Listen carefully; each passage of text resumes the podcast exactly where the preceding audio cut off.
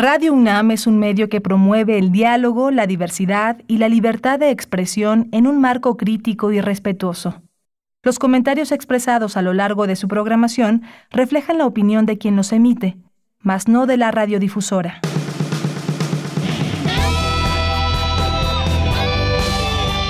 Prisma RU. Relatamos al mundo.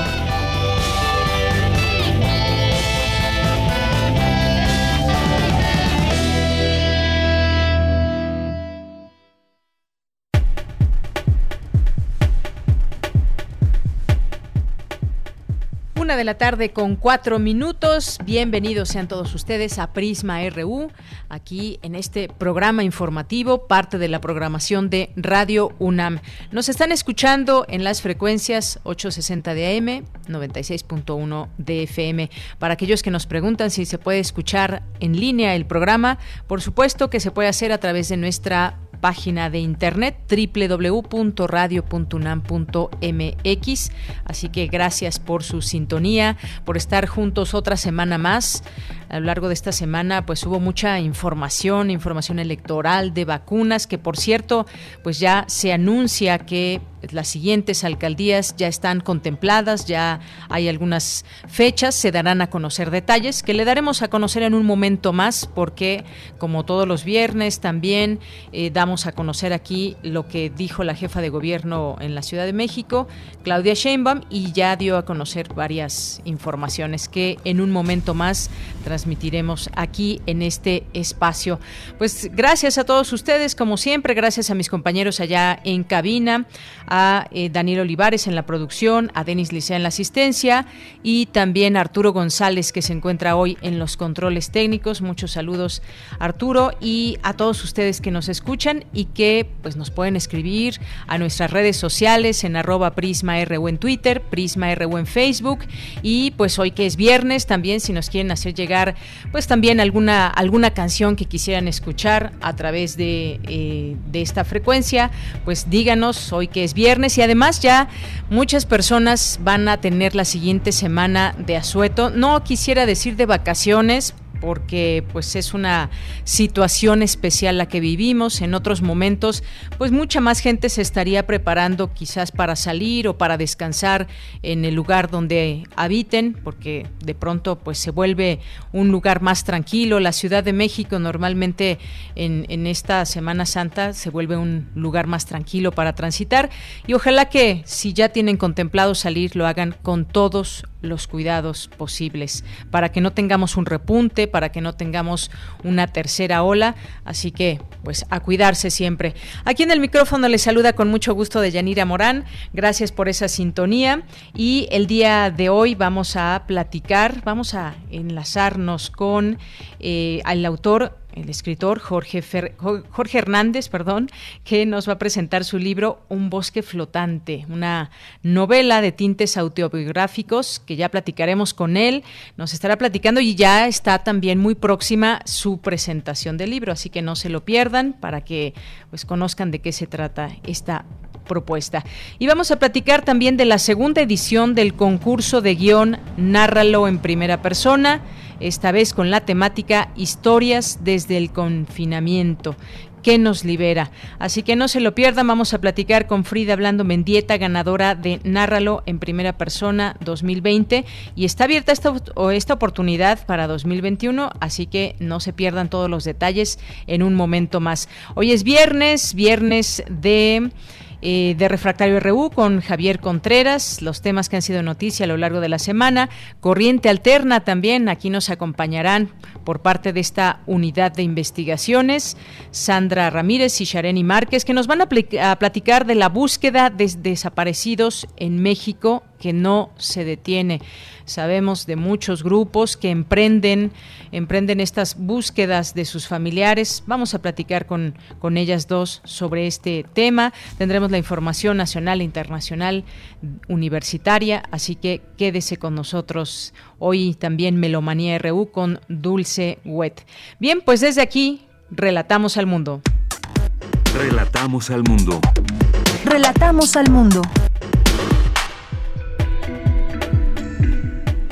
Y en este viernes 26 de marzo del año 2021, en los temas universitarios, vivimos un fundamentalismo menos ideológico y más narrativo, señaló Julio Juárez del Centro de Investigaciones Interdisciplinarias en Ciencias y Humanidades de la UNAM. El libro publicado por Cultura UNAM, Cartas a las Madres, es un homenaje dedicado a las madres de desaparecidas y víctimas de feminicidios que buscan justicia en México. Especialista habla de la importancia de la nutrición en pacientes con una enfermedad crítica como la COVID-19. En temas nacionales, Eduardo Clark, director de Gobierno Digital en Ciudad de México, informó que durante Semana Santa la capital del país continuará en semáforo epidemiológico color naranja sin bajar la guardia.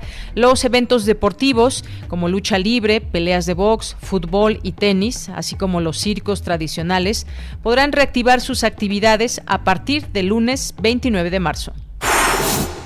El director general de la Comisión Federal de Electricidad, Energía, Miguel Reyes declaró durante la conferencia matutina que con los subsidios de la luz, la iniciativa a la iniciativa privada equivalente a 471.200 millones de pesos, se podría vacunar contra COVID-19 a todos los mexicanos. El presidente Andrés Manuel López Obrador calificó de extraño y un atentado a la democracia a la decisión del Instituto Nacional Electoral de retirar la candidatura de Félix Salgado Macedonio a la gubernatura de Guerrero. La Secretaría de Hacienda y Crédito Público dejó sin estímulo fiscal a la gasolina premium a través de un comunicado. La dependencia determinó que los consumidores pagarán 4.31 pesos por litro. La Comisión Nacional de los Derechos Humanos determinó que la Secretaría de la Defensa Nacional ocultó información sobre el rol que jugaron sus elementos en la desaparición forzada de los 43 normalistas de Ayotzinapa y también se negó a entregársela a las autoridades. Y en los temas internacionales, Pfizer y BioNTech comenzaron a probar su vacuna COVID-19 en niños menores de 12 años, con la esperanza de expandir la inoculación a ese rango de edad para principios de 2022. El ensayo pediátrico, que incluirá a niños de hasta seis meses, sigue a otro similar lanzado por Moderna. El presidente de Francia, Emmanuel Macron, dijo que no lamenta la decisión de no haber impuesto una tercera cuarentena nacional a principios de año, aunque las infecciones de coronavirus cobran la vida a más de mil personas a la semana.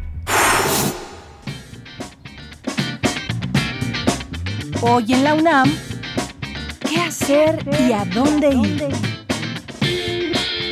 El Museo Universitario del Chopo te invita a disfrutar de una sesión más de los videotextos Malinche Malinches 2020-2021. Biografía colectiva en construcción que propone repensar, reimaginar y reinventar a la Malinche como personaje histórico presente en la vida cotidiana de las mujeres mexicanas. Disfruta de esta propuesta teatral que se presenta hoy en punto de las 19 horas a través de la cuenta oficial de Facebook del Museo Universitario del Chopo. TV UNAM te invita a disfrutar de un recorrido por su programa Sala de Arte, que en esta ocasión nos presenta la cinta La historia de una mujer de Paul Cox, que narra la vida de una mujer de la tercera edad, enferma terminal de cáncer, un autorretrato que nos pone en jaque con el sentimiento que nos embarga al conocer esta historia. No te pierdas esta entrañable historia que se transmitirá hoy en punto de las 22 horas por TV UNAM, canal 20.1 de televisión abierta. El nuevo coronavirus ha modificado nuestras relaciones sociales y actividades diarias. Radio UNAM hace un análisis de estos efectos en la serie Lo que el virus nos dejó, una reflexión sobre los distintos aspectos de nuestra vida que fueron modificados por la cuarentena y el distanciamiento social. No te pierdas esta serie que se transmite todos los días durante la programación habitual de Radio UNAM o si lo prefieres, puedes encontrarla en nuestro podcast. Ingresa al sitio www.radio.unam.mx y recuerda, no bajemos la guardia frente a la COVID-19 y continuemos con las medidas sanitarias. Lávate las manos constantemente con agua y jabón, usa cubrebocas y mantén la sana distancia.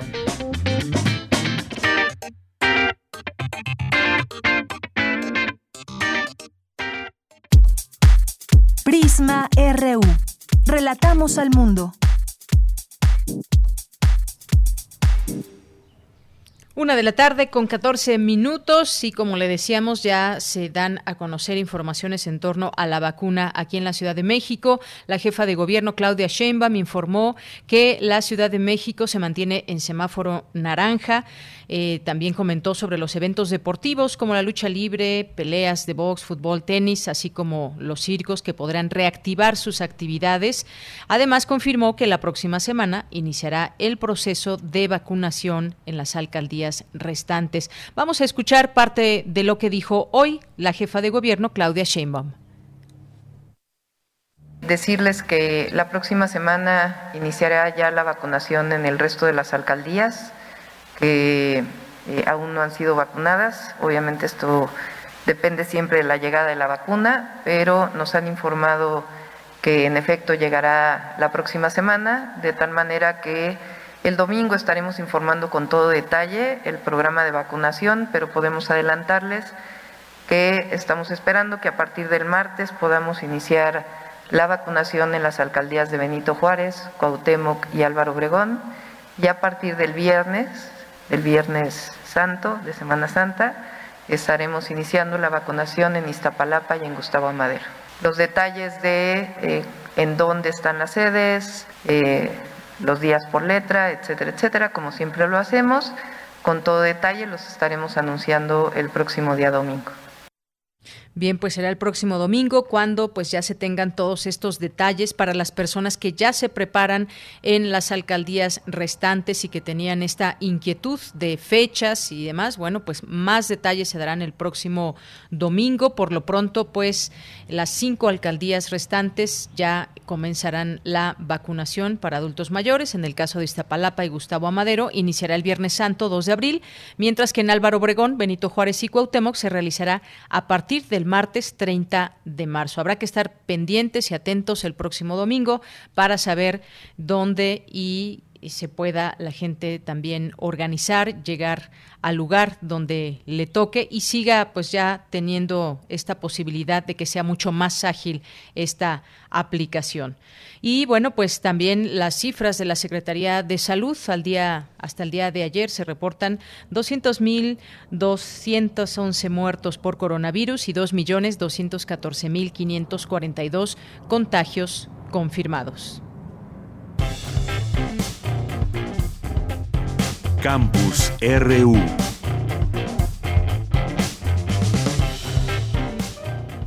En nuestro campus universitario, cuando es la una con 17 minutos, nos vamos con Cindy Pérez Ramírez porque presentan el libro Cartas a las Madres. ¿Qué tal, Cindy? Muy buenas tardes, adelante. ¿Qué tal, Deyanira? Muy buenas tardes a ti y a todo el auditorio de Prisma RU.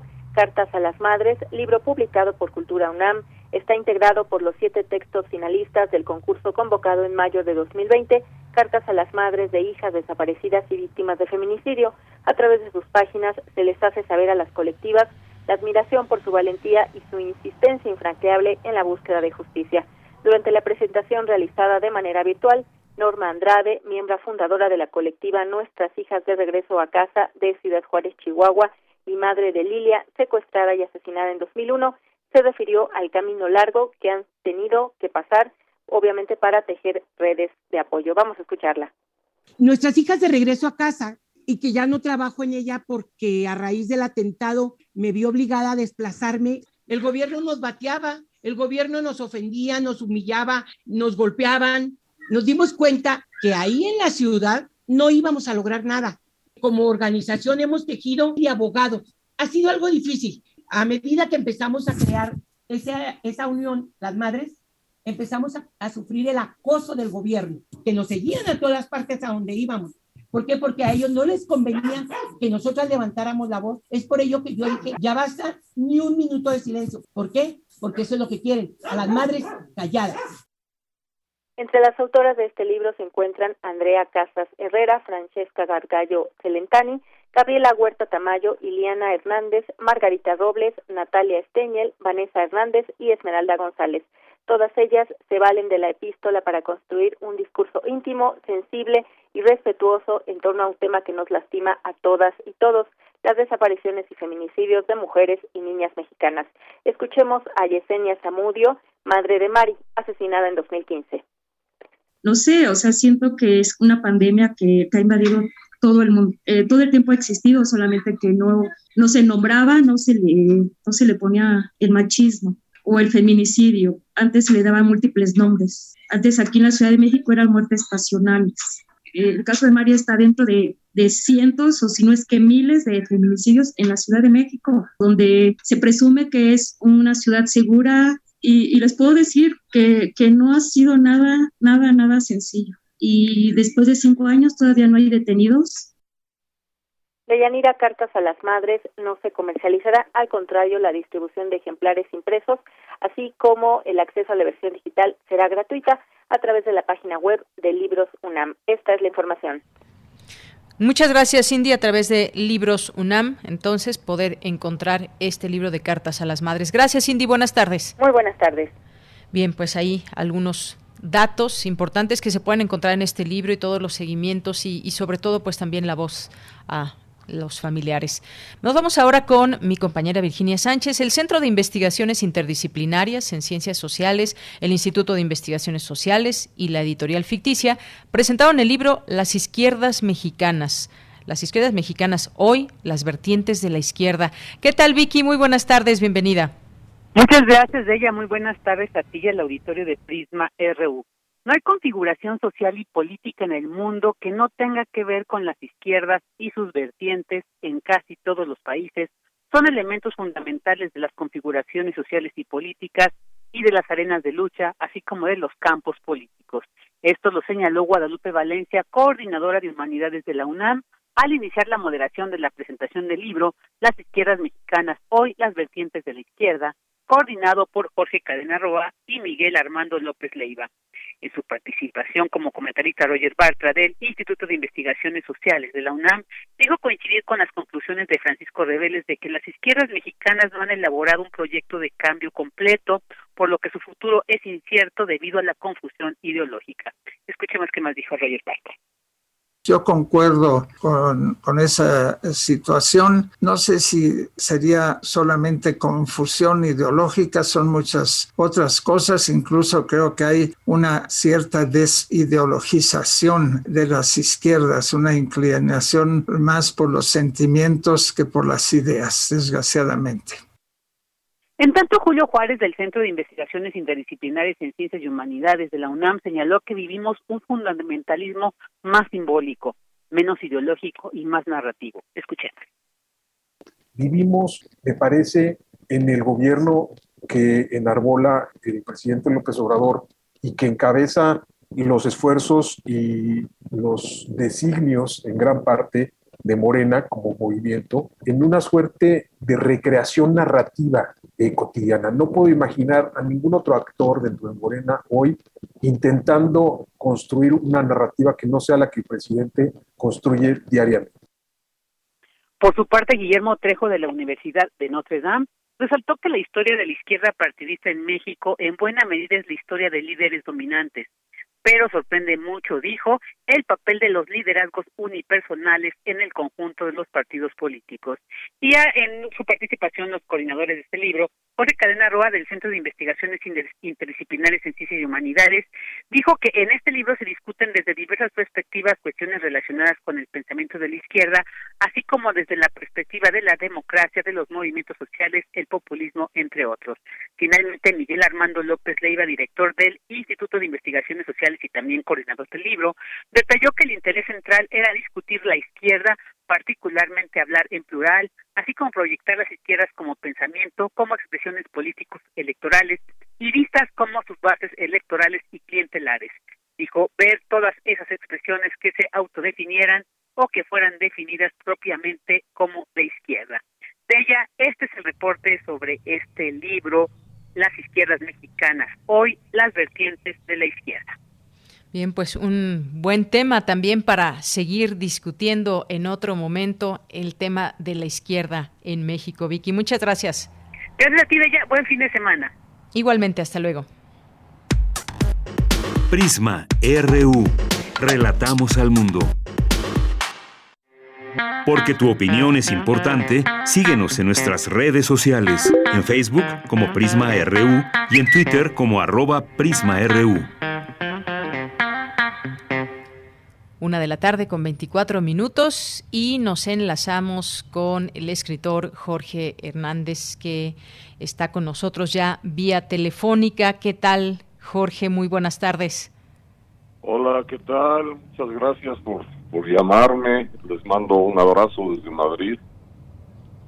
Pues muchos saludos hasta allá a Madrid, que ya, pues, ¿qué hora es por allá? Son las 8 o 9 de la noche. Sí, las 8, ya, ya está oscuro, ya acaba de oscurecer y parece ser que, que se termina con bien el viernes de Dolores. Pues qué bueno, qué bueno, eh, Jorge. Después de esas nevadas que tuvieron en, en invierno. Fue absolutamente, para mí fue absolutamente epifanía. Pero sí, la ciudad ya no, ya no estaba acostumbrada a ese tipo. Hacía un siglo que no nevaba tanto y, y sí hizo muchos, causó muchos estragos. Pues sí, más allá. Más allá de las fotografías que, que, nos impresionaron de ver a Madrid bajo la nieve, pues efectivamente hace tantos años que eso no sucedía, pero también las consecuencias que esto trae consigo. Bueno, Jorge, pues vamos a pasar a platicar de, de este libro tuyo, Un bosque flotante. Bueno, déjenme decirles, Jorge es eh, historiador, cronista, escritor de cuentos y novelas, fue finalista del Premio Alfaguara 1998 y bueno, yo, yo leía en alguna entrevista que te hicieron en algún momento que decías que el arte de crear novelas está cercano al oficio del cronista y, del escritor de cuentos. Entonces, al leer tu novela me acordé de ello y la disfruté así, cada título, cada capítulo, un relato que fuiste hilvanando. Cuéntame un poco de, para irnos introduciendo a un bosque flotante. Bueno, es una novela que en realidad yo creo que intuí desde niño gracias a una maestra que me regaló mi primera libreta que yo tarde o temprano tendría que escribir eh, el ser testigo de la lenta recuperación de la memoria de mi mamá. Mi madre había tenido una trombosis cerebral y había perdido la memoria y perdió los idiomas que hablaba y perdió la capacidad para tocar el piano y leer solfeo. Hay una labor heroica de su hermana Lola que la ayudó a recuperar el español. Y entonces bueno pues este yo sabía que tarde o temprano tendría que escribir esa historia porque era muy muy muy complicado crecer en Estados Unidos, crecer como gringo, yo hablaba inglés, hablaba muy mal español y mientras estaba yo siendo testigo presencial de cómo mi madre salía del bosque de su amnesia. Conforme pasaron los años, este, bueno, yo sabía que estaba con esa deuda. Lo bonito de este libro es que ya se lo pude entregar a mi mamá, se lo leyeron en voz alta, mi madre tiene 92 años ahora, se fotografió con el ejemplar en sus manos y le encantó que entrelacé su historia con una anécdota de mi propia infancia eh, con que sucedió con mi mejor amigo y ahí es en donde quizá respondo mejor a tu a tu pregunta que es que mi mejor amigo es ahora periodista cuando éramos niños su padre era periodista y nos dejaba tareas como si fuéramos reporteros escribíamos crónicas eh, ahí en el bosque donde vivíamos era como si, hubiéramos ido a Vietnam y hacíamos crónicas de la guerra y cosas de estas y también crónicas de la música y de la época psicodélica que nos tocó vivir. Pero eh, sin echar a perder la novela, quiero contarle al público que es que a mi mejor amigo y a mí nos tocó vivir un evento traumático en pleno corazón del bosque y crecimos, yo crecí con la culpa de que yo me eché a correr y lo abandoné y que por mi culpa lo habían dañado. Y él creció con la culpa de que dado que me eché a correr, al que habían dañado era a mí. Y eso no se aclaró hasta 25 años después, en México, mi mejor amigo habla español, se casó con una colombiana, Eh, y cuando nos vemos es como si no hubiera pasado el tiempo, seguimos como niños, este, nos, nos entretienen las mismas lecturas y los mismos deportes.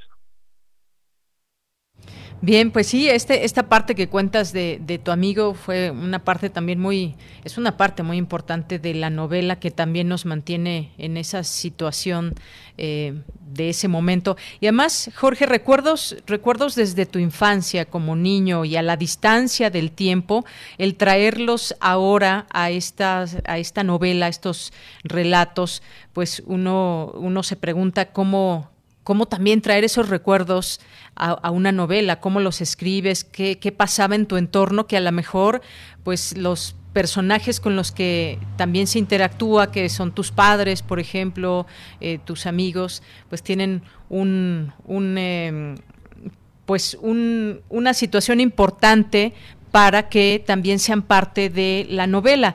Y luego nos llevas también a algunos eh, sitios muy interesantes como este, este asunto de los números. A mí me llamó mucho la atención esos, ese soñar con números, eh, también la parte donde Mai, eh, la madre, pues habla de esto, de estos números y cómo va de pronto teniendo algunos recuerdos. Cuéntame un poco de, de esta parte de tus recuerdos y cómo los plasmaste en la, en la novela.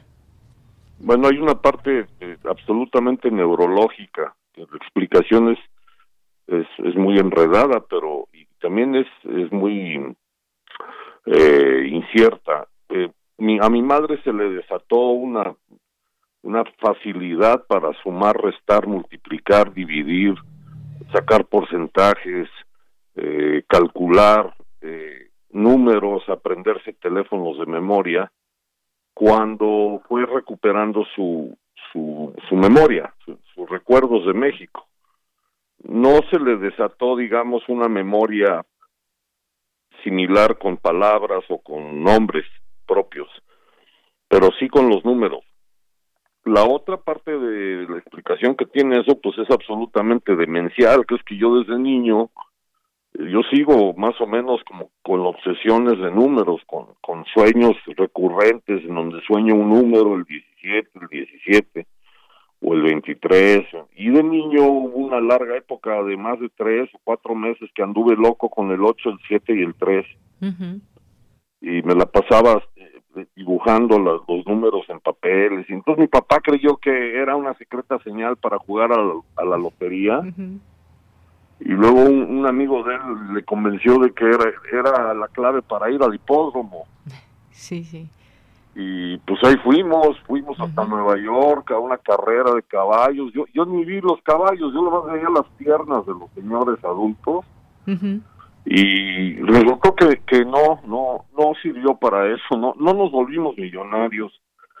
Eh, en la novela se explica quizá por qué, soñé yo esos números, según mi mamá, ¿no?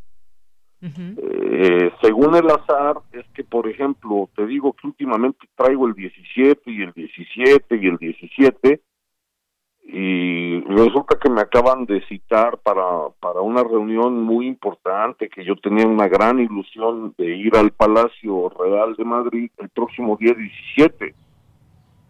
A lo mejor por eso lo traía obsesionado, ¿no? Como, como agua de azar, pues. Así es. Sí, este, este tema de, de los números que, que, platicas muy interesante y todo lo que pasó, lo que devino el soñar números que te llevó hasta el hipódromo y que llevó a, tu padre aquí en la, en la novela a comprar números de lotería con esos números que tú soñabas. Pero también muy... Eh, me gustó esta parte donde nos vas dando cuenta de que estabas viviendo en Estados Unidos, bueno, el, personaje, esa época eh, del tema, el tema racial, por ejemplo, la guerra de Vietnam, en fin, algunos algunos momentos interesantes que como niño viviste y como niño pudiste también traer a tus relatos. El contexto. Sí, de hecho la novela yo la escribí en inglés y estoy muy ansioso de que salga la edición en Estados Unidos porque me interesa ver la reacción del público norteamericano porque es es un es un testimonio de una época que ya no existe de un mundo que desapareció o no sé porque ha renacido el racismo, porque a mi generación de niños pensábamos que llegaba a la, a la Casa Blanca el peor presidente posible, que se llamó Richard Nixon, y medio siglo después resulta que llegó Donald J. Trump. También es la época del sargento Pimienta y la era de Acuario y la música psicodélica y los colores chillantes. El amor. Y el, el, amor y la paz, ¿no? Y fue también el descalabro del asesinato de Bobby Kennedy y el asesinato de Martin Luther King. Y luego tener que ir al cementerio de Arlington a varios eh, entierros de los hermanos mayores de mis compañeritos de primaria, que regresaban de, de Camboya o de, o de Vietnam en bolsas de plástico. Oye, otra parte, eh, pues el nombre de, la novela y este bosque que tú recuerdas y que describes y que fue, digamos, una pieza también fundamental. Es, es otro personaje más que nos invita también a pues tratar de descifrar un poco qué te, qué te gustaba tanto de ese bosque. Cuéntame un poco de este lugar en el que pues normalmente visitabas y que, que te marcó para toda la vida. Bueno, pues es una metáfora de la memoria o la amnesia de mi mamá. Sí, mi mamá siempre ha mencionado que cuando se quedó, digamos, sin, sin memoria, eh, es como si se hubiera perdido en un bosque. Luego ella se inventó un mecanismo de recuperación en donde, por ejemplo, el color amarillo era igual a 27, el número 1900 era igual a mi abuelo Pedro, eh, decía bosque es memoria. Eh, eran como claves para que ella pudiera asociar y así ayudarse a, a salir del, del pantano. En mi caso, el bosque es la infancia. El, el, el, bosque, mi infancia es un bosque que está más o menos intacto hasta la fecha. Yo sé perfectamente bien dónde están mis iniciales este, rayadas en los troncos de los árboles lo que pasa es que las iniciales han ido subiendo. Conforme pasan los años, yo las hice con mi estatura de siete años, de cinco años de edad, y conforme han pasado las décadas, las, iniciales van subiéndose hacia las ramas, hacia la copa de los árboles.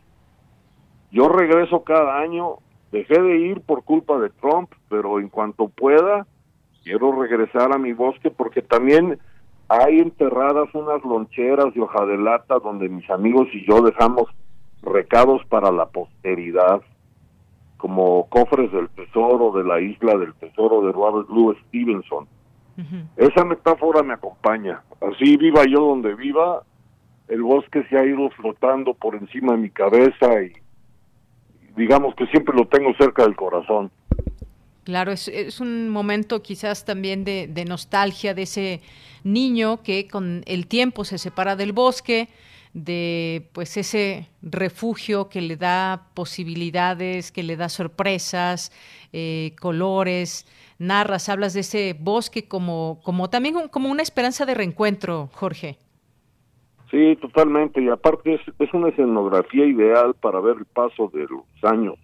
En el caso de la, del follaje que se vuelve amarillo, naranja, ocre, que de pronto se cae todo al suelo y hacíamos grandes montículos de hojas secas para esperar las nevadas. Y llegaba la nieve, la que estábamos mencionando al principio, que es la misma nieve que cayó en Madrid ahora, y que de pronto nos volvía a todos habitantes de un vacío.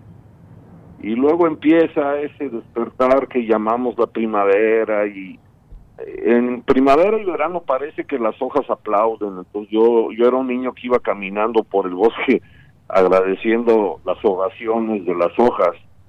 Es un escenario eh, precioso y yo, pues yo sé que yo algún día de tener que regresar a, a vivir un bosque ya para terminar cuando, cuando ya escribí todo lo que tengo que escribir.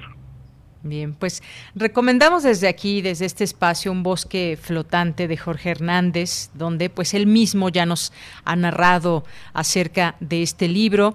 No se lo pierdan, de verdad es, es un libro que se lee con mucha, pues con mucha tranquilidad de ir a cada paso con estos capítulos breves que nos vas narrando toda esta historia, Jorge. Y además, pues la presentación es el próximo jueves, tengo entendido, jueves 8 de abril.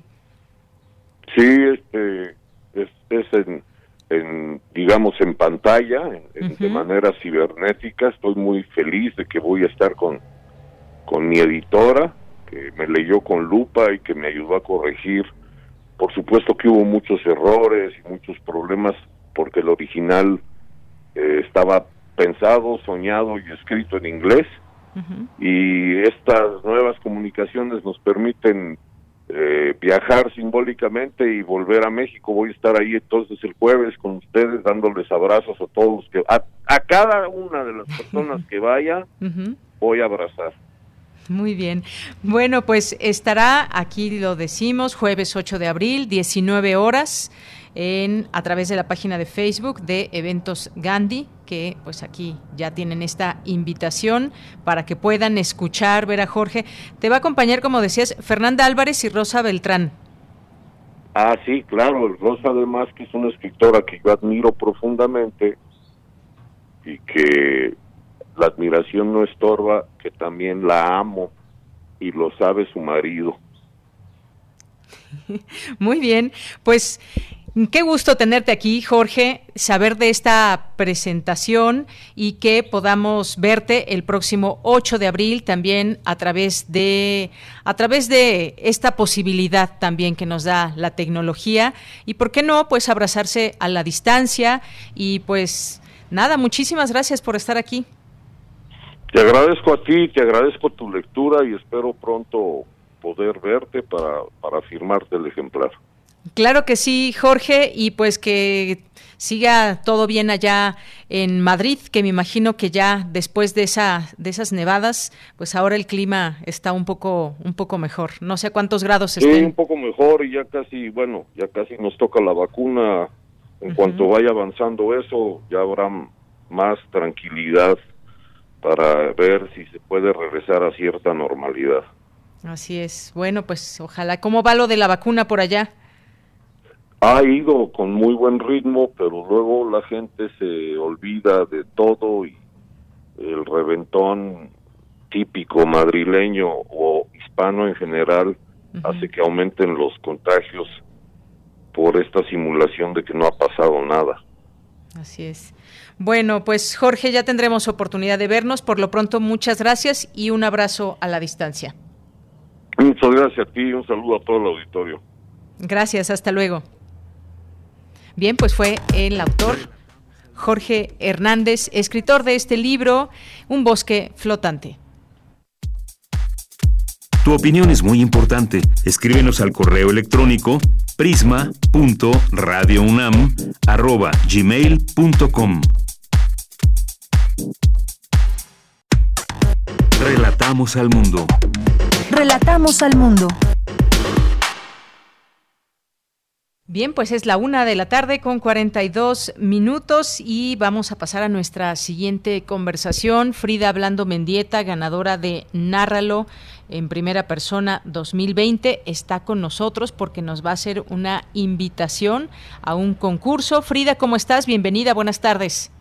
Hola, ¿qué tal? Buenas tardes, gracias por la invitación. Y pues sí, el año pasado estuvimos en Nárralo en primera persona en mi caso fue una convocatoria, bueno, lo trabajé con, en, compañía de, de Itzel, mi compañera, y realizamos un guion, eh, justamente es enfocado a la cuestión desde la primera persona narremos, o sea, desde nuestra visión, narrar diferentes historias, o sea, pero perdón, más bien me estoy ahí confundiendo, narrar desde la primera persona historias de mujeres, mujeres trans, mujeres este, cotidianas, que finalmente pueden eh, llevarnos a hablar de todo esto que nos que vivimos, de lo que sentimos, de lo que nos está pasando, ¿no?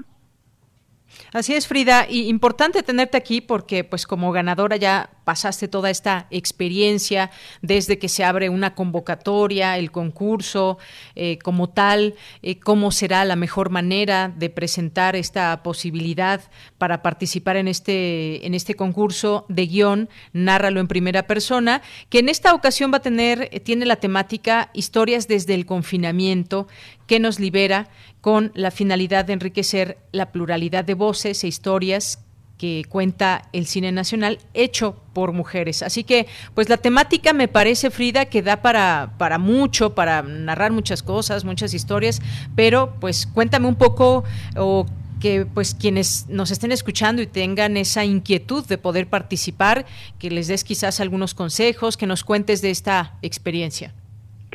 Claro, mira, en el caso de mi compañera Itzel García y yo decidimos hacer un trabajo referente a las mujeres trans, ¿no? Estrictamente a, Kenia Cuevas y era ponernos un poco en su situación, claro, platicamos con ella, investigamos sobre ella. En el caso, eh, es muy, la convocatoria tiene esta gran facilidad que puede ser tanto vinculado como en la cuestión documental, como ficción, como animación, o sea, tiene diferentes ramas, ¿no? Entonces nos permite, nos, bueno, permitía esa posibilidad.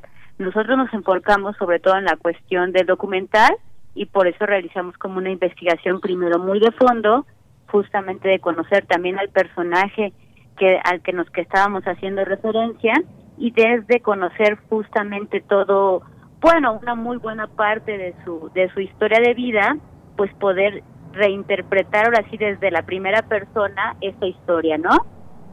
Eh, eh, en el caso de nosotros, te digo, es una mujer trans que se llama Kenia Cuevas, que es activista, entonces ella dio muchas este pues nos permitió con gran este facilidad acercarnos, conocer su historia, poder un poco también sentir finalmente estas violencias que no son ajenas en muchos casos, ¿no?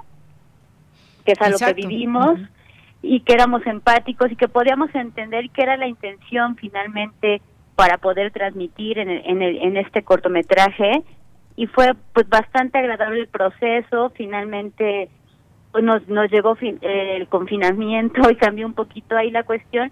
Y ahora esta convocatoria pues va también enfocada en esta en la cuestión del confinamiento que no nos, no nos es ajeno, ¿verdad? Entonces es esta posibilidad de justamente decir qué nos libera, aunque está la aunque está la pandemia, cómo nosotras las mujeres a lo mejor nos nos reinventamos, nos reconstruimos, nos generamos estas alternativas para no quedarnos inmersas en el confinamiento, en el encierro, en las violencias, sino finalmente qué, qué, dentro de nuestras posibilidades podemos generar. Y creo que ese es el reto, ¿no? Finalmente ahorita eh, en, en la convocatoria, contar estas historias que nos permiten salir más allá de, del encierro, del confinamiento, como mujeres, qué es lo que podemos transmitir, comunicar, compartir. Frida, no sé si estés de acuerdo, pero efectivamente este tema da para mucho y además, eh, pues seguramente como tú, como yo, como quienes nos están escuchando, pues hemos tenido oportunidad de, compartir ciertas situaciones, ciertas emociones, hemos pasado muchas cosas eh, como Cual, digamos, como todos los años que tenemos muchas vivencias, pero esta en particular nos ha remitido a cambiar ciertas eh, formas de relacionarnos con el mundo, con la gente, sobre todo cambiar muchas situaciones, padecer algunas otras o muchas otras, y cada quien tiene una historia específica que contar y este es un buen ejercicio. Eh, yo quiero decirles que las inscripciones están abiertas desde el 8 de marzo y hasta el 21 de mayo, es decir, todavía hay tiempo. Estas historias tienen que ser narradas en, en primera persona eh, ser contadas desde la propia voz de la mujer que escribe, que describe, y dónde pueden encontrar todos los detalles o alguna otra cosa que, nos quieras comentar en cuanto a las características de esta convocatoria. Ah, mira, pues perfecto. Para consultar la, la convocatoria, pues se pueden ingresar justamente a www.imcine.gov.mx y ahí dentro de esto, pues está la convocatoria Nárralo en primera persona y de aquí vienen como todos los lineamientos, generalmente como es un corto, pues suele ser algo más breve, pero justamente como lo comentabas, pues es toda esta intención de, de lo que vivimos las mujeres y que hay una gran infinidad de historias, ¿no?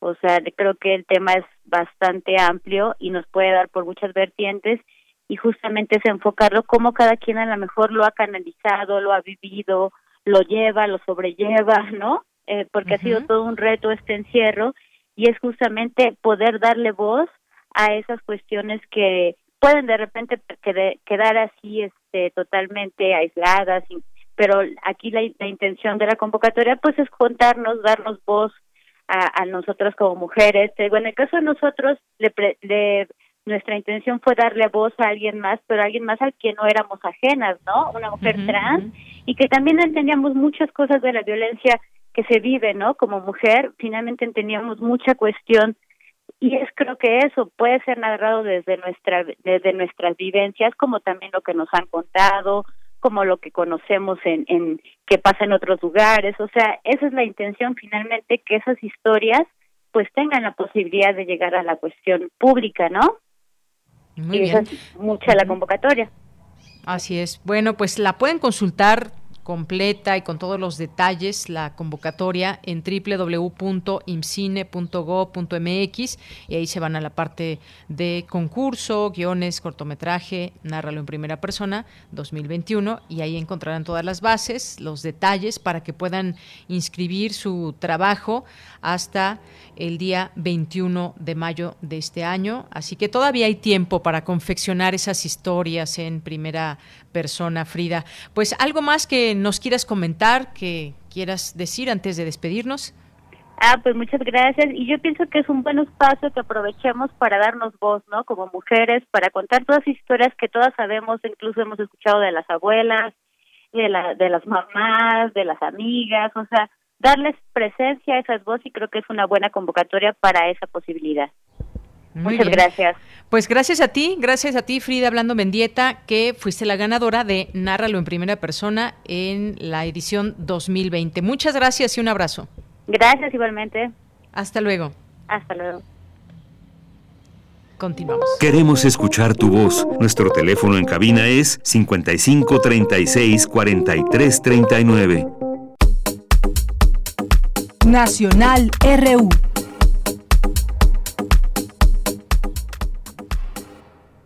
Una con 51 minutos, pues en los temas nacionales, en los temas también que interesan a la ciudad, en este caso va a haber alcaldías y municipios que tendrán reducción de agua por trabajos de mantenimiento, estas fechas que pues se eligen de parte del sistema de aguas de la Ciudad de México. Y pues en esta en este año no va a ser la excepción. Y comienza la reducción de agua potable por parte de la Comisión Nacional del Agua para 12 alcaldías de la Ciudad de México, pues la, la mayoría, eh, que son las demarcaciones que tendrán de, reducción de agua son Álvaro Obregón, Azcapotzalco, Benito Juárez, Coyoacán, Cuauhtémoc, Coajimalpa, Iztacalco, Iztapalapa, Magdalena Contreras y Miguel Hidalgo, así como Venustiano Carranza y Tlalpan. Este servicio comenzará a normalizarse el sábado 27 de marzo, por lo que el sistema de aguas de la Ciudad de México eh, recordó a los habitantes que de estas alcaldías que pueden solicitar el servicio de pipas de agua de manera gratuita a través de redes sociales. Esta es una de las sugerencias que dan y pues municipios del Estado de México pues también tendrán reducción de a partir del 16 de mayo es lo que se anuncia eh, de la Ciudad de México y Estado de México, que tendrán reducción de 1.400 metros cúbicos de suministro de agua. Y pues bueno, ahí también importante mencionar estos lugares como Atizapán, Huizquiluca, Naucalpan, Nicolás Romero, Tla- Tlanepantla, Cuautitlán Izcalli, Coacalco, Tultitlán, Ecatepec, Tecámac, Nezahualcóyotl, Acolman y Toluca. Y bueno, pues también hay un hay un tema, bueno, desde ayer comentábamos finalmente pues sí se le retira la candidatura a Félix Salgado Macedonio por estos temas que eh, halló el INE en toda esta discusión en este consejo eh, que fue un debate amplio, digamos, eh, quiénes pierden las candidaturas y por qué razones, que sigue estando en la polémica todo esto. Decíamos que siempre pues tiene que haber reglas y se tienen que cumplir. No solamente está el que existan, sino que se cumplan y pues se van a ir a, los tribunales. Ya veremos esto eh, qué sucede los próximos días que seguirá dando de qué hablar este tema. Y hay otro también muy importante que tiene que ver con grandes empresas que pues tienen un subsidio muy alto de, de luz de electricidad y se vuelve a dar a conocer esta información hoy por la eh, por la mañana con el presidente López Obrador, pero desde hace algunos días pues ha señalado estas grandes empresas que se benefician con subsidios que les permiten pagar hasta cuatro veces menos que la ciudadanía por la energía que utilizan y entre las que se mencionaron fueron Oxo, Walmart y Bimbo. Se mostraron datos que muestran cuál era la tarifa para ellas y, y cuál para los hogares de subsidio. Entonces, pues bueno, ahí hay una situación, dice el presidente, se abre la posibilidad de que se discuta todo esto, pero pues vemos ahí también esta situación de cómo el subsidio también puede pues llegar a, perjudicar las arcas del gobierno porque dijo que además se podría pues ya comprar muchas vacunas o generar la vacunación hacia todo el país eh, con todos estos subsidios que se dan de parte del gobierno a estas empresas. Bueno, pues temas también importantes que seguir señalando y conociendo muy de cerca en este sentido. También hubo reacciones por parte del presidente en torno a lo que decidió el INE el día, el día de ayer. Dijo que pues es el, supremo poder eh, tras el retiro de la candidatura de Macedonio, entre otras candidaturas que también fueron, fueron dadas a conocer.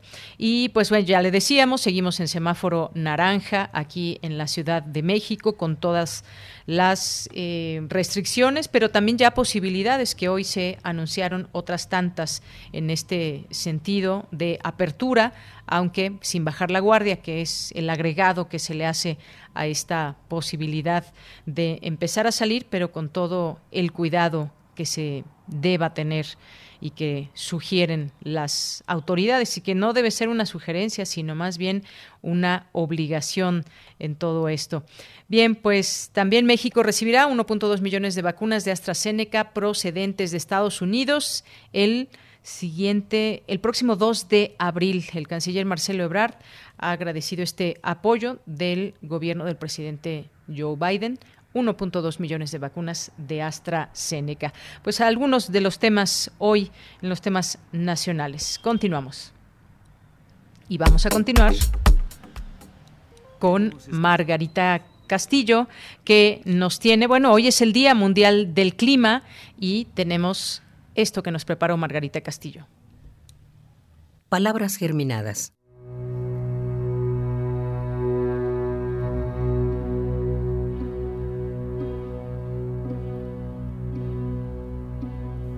Llueve, los árboles bailan alegres, duerme el sol, los charcos juegan con los sapos.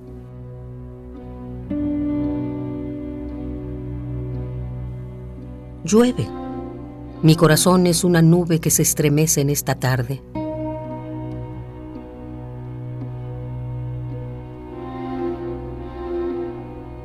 Después de la lluvia, el sol, como un tomate maduro, sacude su copete y sonríe con los pájaros de plumas mojadas.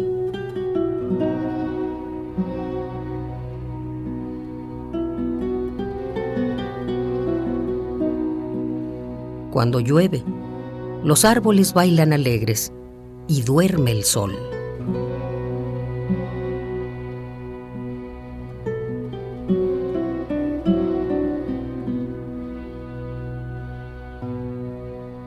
Piel de agua 1 y 2. Palabras germinadas. Esteban Ríos Cruz.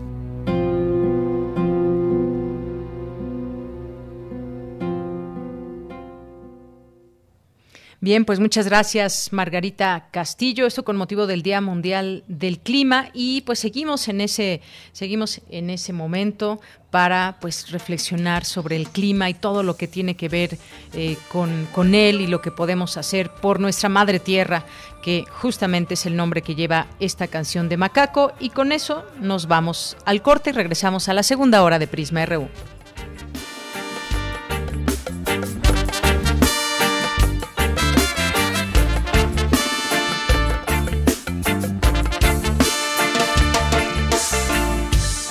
naturaleza te habla, no hay que descifrar.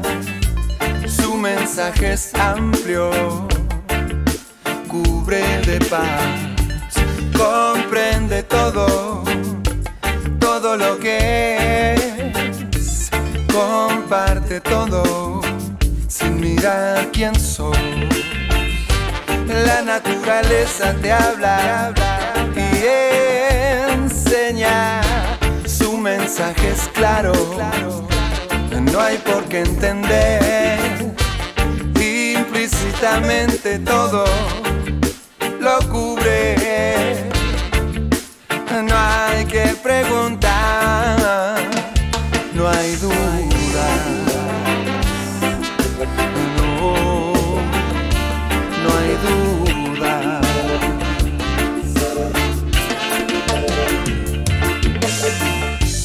La naturaleza te habla, no hay conflicto ni necesario usar lenguaje alguno. Comunicación, comunión, nada que esperar, sencillamente unión. No hay duda. No, no hay duda.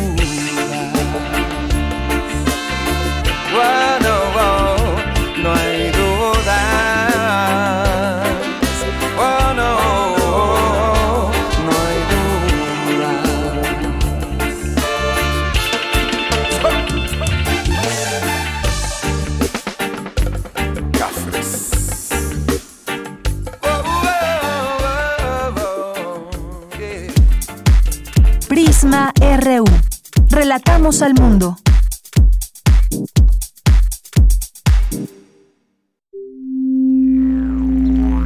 ...860 de AM... ...96.1 de FM...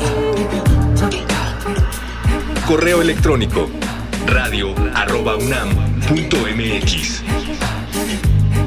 XEUN Radio UNAM Experiencia sonora.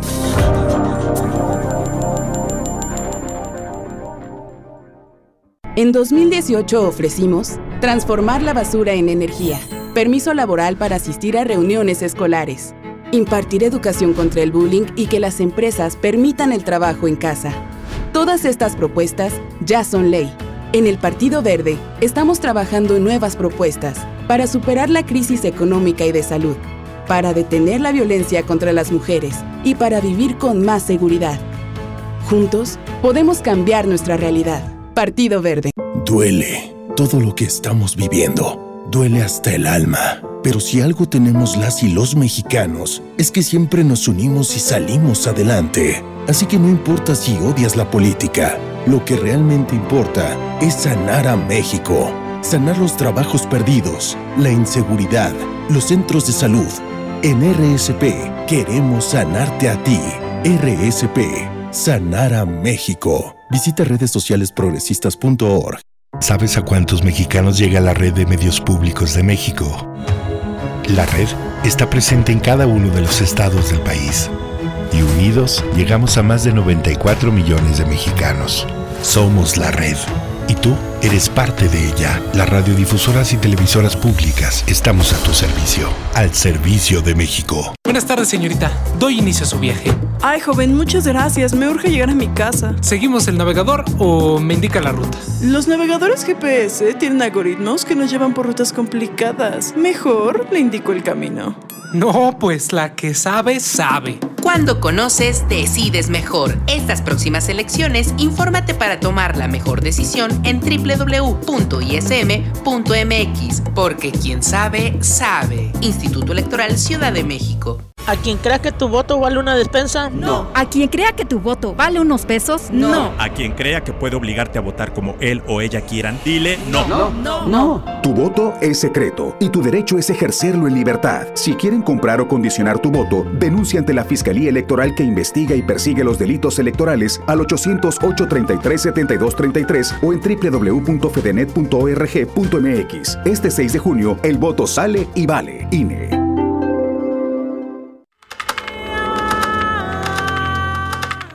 Conocer la música y los nuevos sonidos que se están haciendo en este tiempo, escucha Testimonio de Oídas, música nueva en voz de sus creadores y sus intérpretes. Martes y jueves, 1 a.m. Retransmisiones, sábados y domingos a la misma hora. 96.1 FM, 860 AM. Voces del feminismo en México. Alaide Fopa y Elena Urrutia crearon el programa de radio que se convirtió en una crónica de la lucha de las mujeres de los años 70 y 80. ¿Qué tanto ha cambiado la vida de las mujeres desde entonces? Foro de la Mujer, serie declarada Memoria del Mundo por la UNESCO, lunes, miércoles y viernes a las 17 horas. Radio UNAM, experiencia sonora. Porque tu opinión es importante, síguenos en nuestras redes sociales, en Facebook como Prisma RU y en Twitter como arroba PrismaRU.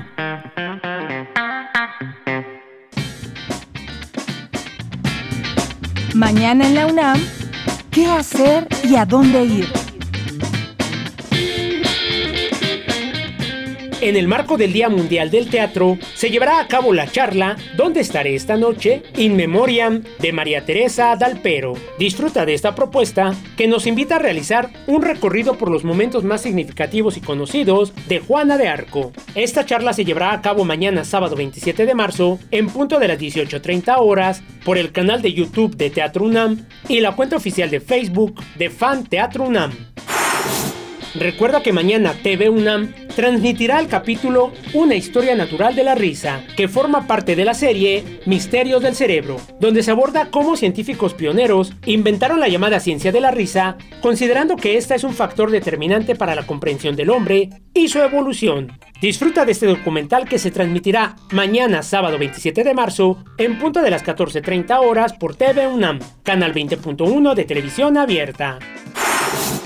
Recuerda que todos los sábados de marzo, el Jardín Botánico de la UNAM te invita a disfrutar de las presentaciones y recitales musicales organizados en conjunto con la Dirección General de Música de nuestra máxima casa de estudios. Mañana, sábado 27 de marzo, disfruta del recital del ciclo sinfónico de la UFUNAM con la participación especial del director artístico Máximo Cuarta. Sigue las transmisiones en vivo a través de las redes sociales del Jardín Botánico y la Dirección de Música de la UNAM en punto de las 20 horas. Disfruta de la música universitaria y recuerda, en este periodo de Semana Santa, no asistas a lugares muy concurridos para evitar un contagio de COVID-19. Quédate en casa.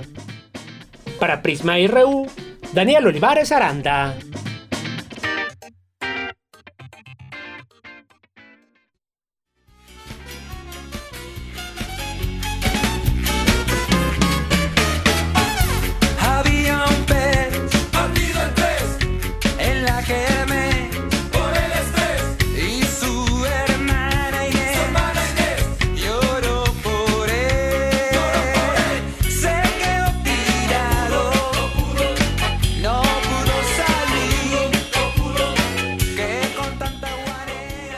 Pues ya estamos de regreso. Muchas gracias por continuar en la sintonía de Prisma RU de Radio UNAM a través de las frecuencias universitarias 96.1 de FM y 860 de AM. Bueno, pues estamos escuchando de fondo a Los de Abajo, este grupo eh, fundado por ahí de los 90, eh, como un poco de ska y un poco pues de música de aquí, de, pues muy urbana también y que los pudimos escuchar durante muchas ocasiones, por ejemplo, en Ciudad Universitaria. Esta canción nos las pidió Armando Aguirre, se llama PPPs la canción y es son los de abajo.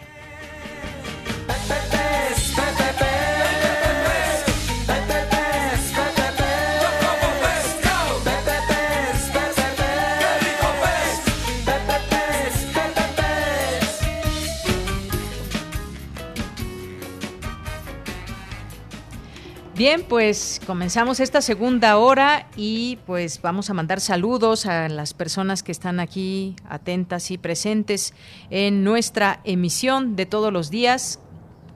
Gracias a Rosario Durán Martínez. Dice, si el gobierno da subsidios a empresas privadas y en un momento se los quita, lo único que harán las empresas será trasladar, como siempre, el costo al precio final del consumidor. Pues sí, todo, todo un tema el hablar de esto porque eh, cómo se justifican los subsidios o cuál es el porcentaje de los subsidios. Tenemos que entender todo esto y qué pues qué conviene tanto a los consumidores como al gobierno como a los eh, privados tiene que haber pues es toda una cadena de entendimiento eh, pero al parecer pues estos estos temas se están abriendo a la posibilidad de entenderlos y saber qué, qué sucede con ellos. Gracias, Rosario. César Soto, gracias. Armando Aguirre también nos dice, en Xochimilco, aunque el agua no llega del Cutzamala, también tenemos escasez todos los días. Hay que cuidar mucho el vital líquido. Saludos, saludos Armando para ti también.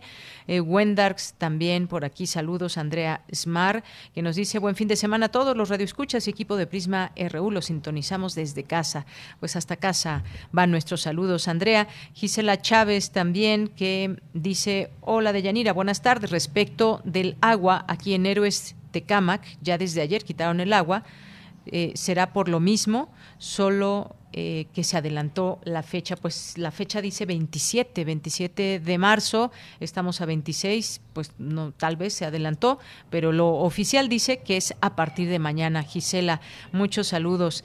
Andrea Esmar, que ya mencionábamos también, a Mario Navarrete, muchas gracias, gracias aquí por su presencia en redes siempre, a Silvia, Silvia Vargas también, a Rebeca Vega, a José Luis Sánchez, nos dice buen viernes, buen fin de semana, dice conservadores sigue en su empeño de no transformarse para acabar con los privilegios y dar patadas de ahogados, se amparan, se amparan para seguir guachicoleando a la CFE y usan a universitarios para impedir que la 4T gane la mayoría en el Congreso y estados. Gracias por el comentario. Eh, Mayra O. Williams también, muchas gracias. A David Castillo, dice que su hermano está muy enojado por dejar que dejaron a, hasta a la alcaldía Gustavo Amadero al final. David Castillo, bueno, la buena noticia es que ya, por lo menos ya se tienen fechas y ya se sabe que en las siguientes dos semanas habrá mucha actividad para que ya queden todos vacunados aquí en la Ciudad de México. Gracias, David. Eh, Mario Navarrete, gracias por las fotos, gracias por los videos, muchas gracias. Eh, a Misael Nanotécnico también, muchas gracias por el comentario. Felipe, ya aquí listo en el 96.1 desde el inicio de esta emisión. Alejandro Morales, Guerrero, muchas gracias a todos los que se sumen. Aquí los leemos con muchísimo gusto. Y nos vamos a la información, a la información de este día. En esta segunda hora, el cambio climático no es un problema ambiental, es un problema ético y político. Para enfrentarlo es necesario fortalecer la relación ciencia y política, advierte experta. Cuéntanos, Dulce García, buenas tardes.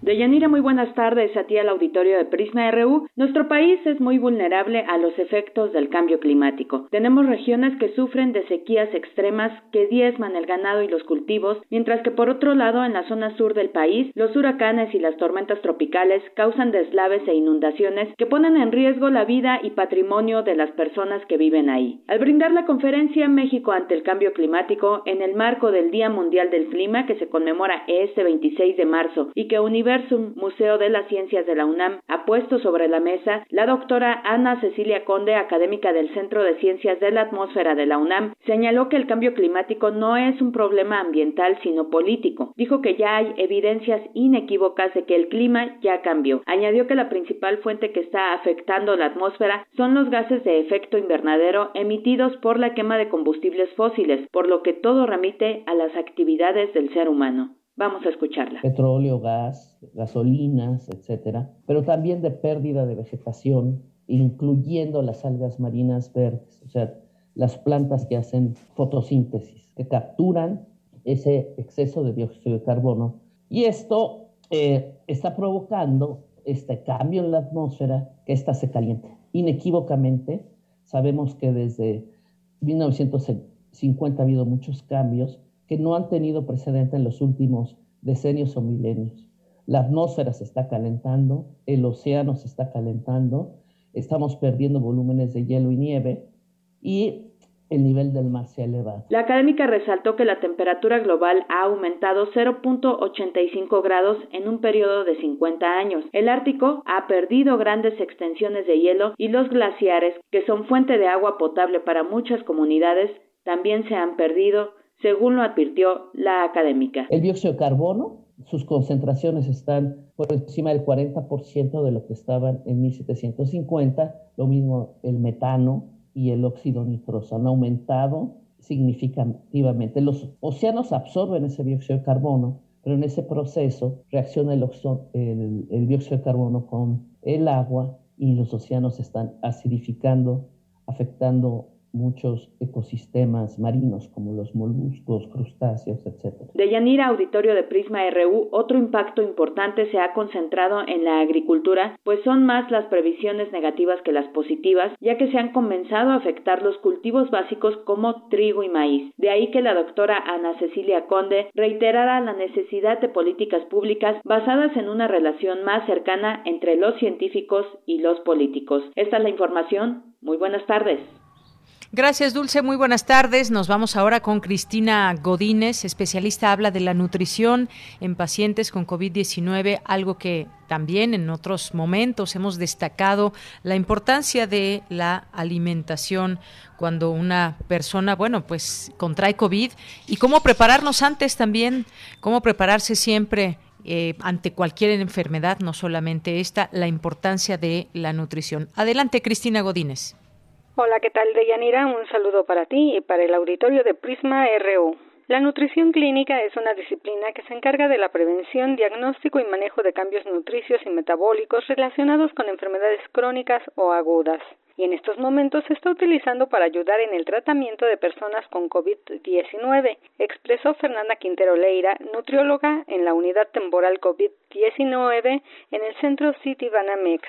Entonces, ¿para qué es importante la nutrición clínica o por qué es importante en el tratamiento de una enfermedad crítica? Pues porque los pacientes críticos tienen mayor riesgo de desnutrición debido al impacto que tiene el estado inflamatorio y el metabolismo alterado en una enfermedad crítica y estas enfermedades críticas son definidas como un proceso inflamatorio por el cual los aminoácidos se movilizan desde el músculo y se crea un estrés metabólico. Cuando nosotros tenemos o estamos cursando por una enfermedad crítica, normalmente nuestro cuerpo entra en algo que se llama estrés metabólico.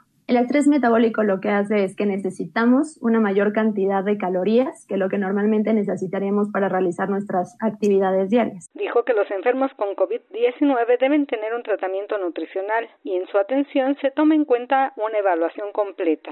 Se toma en cuenta los valores antropométricos que son el peso, la talla, la composición corporal y algunas circunferencias que pueden ser de cintura o pantorrilla. Esto nos va a ayudar a determinar un poco o darnos una idea de cómo está el estado nutricio de nuestro paciente, pero no va a ser lo único que se tiene que tomar en cuenta. La parte B, que son los bioquímicos, tomar en cuenta los eh, laboratorios o los análisis bioquímicos para saber el estado nutricio real de nuestro paciente la parte clínica que contempla los antecedentes patológicos personales y los síntomas y signos que se están presentando en este momento. Y la parte dietética, pues bueno, la cantidad de consumo de alimentos y los requerimientos de cada paciente. Quintero Leira señaló que las recomendaciones generales para los pacientes que se van a casa consisten en vigilar los síntomas gastrointestinales, mantener una alimentación equilibrada y vigilar signos y síntomas para, en caso necesario, acudir con un especialista.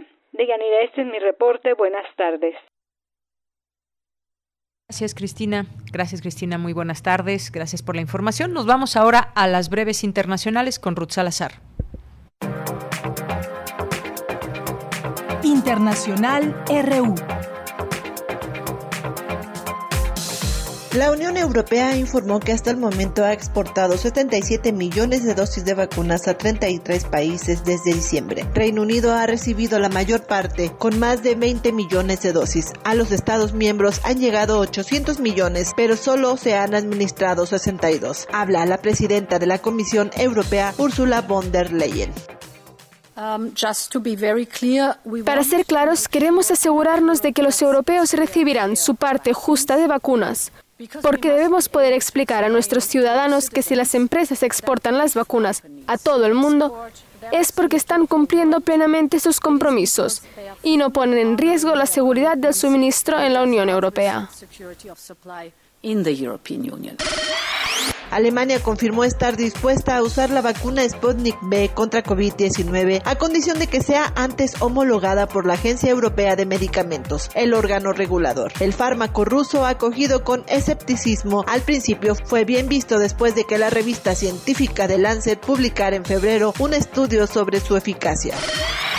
El gobierno de Finlandia presentó una propuesta de ley al Parlamento para restringir la libertad de movimiento, los contactos y hacer obligatorio el uso de la mascarilla por primera vez desde el inicio de la pandemia de coronavirus. El confinamiento planteado por el gobierno finlandés es de tres semanas y podría ser renovado a mediados de mayo.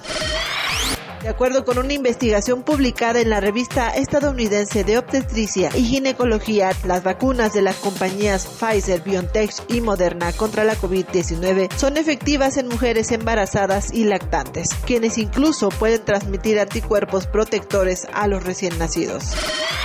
Los rebeldes hutis utilizan drones para atacar a Arabia Saudita que los combate en Yemen apoyando a las fuerzas del gobierno. Estos artefactos blancos y grises llevan la inscripción hecho en Pero los expertos creen que contienen componentes iraníes según un informe del Centro de Estudios Estratégicos e Internacionales con sede en Washington. Al menos 32 personas fallecieron hoy y 66 resultaron heridas por el choque de dos trenes de la localidad de Tata, en la provincia sureña de Sohan, unos 460 kilómetros al sur del Cairo, en Egipto miembros de la Cámara de Representantes estadounidenses acusaron a los dirigentes de Facebook, Google y Twitter de no tomar acciones firmes y necesarias para eliminar la desinformación y el extremismo de sus plataformas. Es por ello por lo que demócratas y republicanos amenazaron con legislar.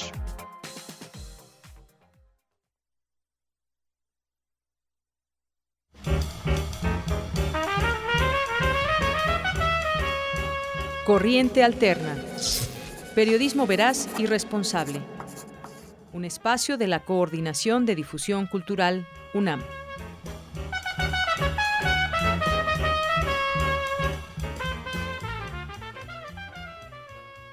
Dos de la tarde con 20 minutos y entramos a esta sección de Corriente Alterna, Unidad de Investigaciones Especiales. Y hoy nos acompañan Sandra Ramírez, de la carrera de Ciencias de la Comunicación. Sandra, muy buenas tardes.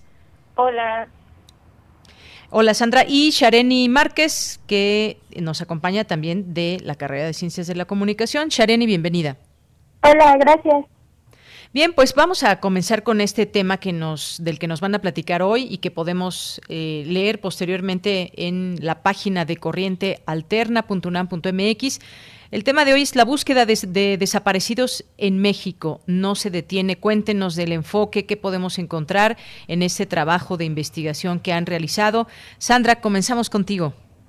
Claro, muchas gracias. Pues nada, eh, primero platicarte de un texto que publicamos el día de ayer.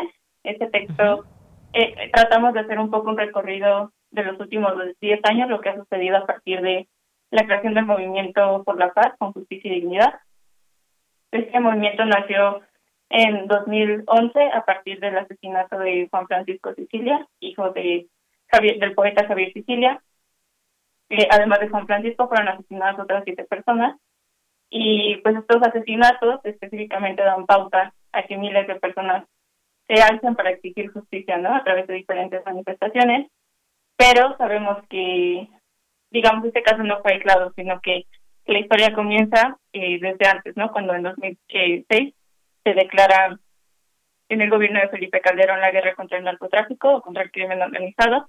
Entonces, desde ahí, de, desde, desde ese momento en el que se empieza a ver un alza de la violencia, entonces, en este texto eh, hacemos como un recorrido en lo que sobre lo que ha ocurrido a partir de la creación de este movimiento y pues lo que vemos es que la violencia no cesa, ¿no? Que, que las víctimas de desaparición forzada y también de, de asesinatos que siguen ocurriendo en todo el país, aún, aún con, con este nuevo gobierno.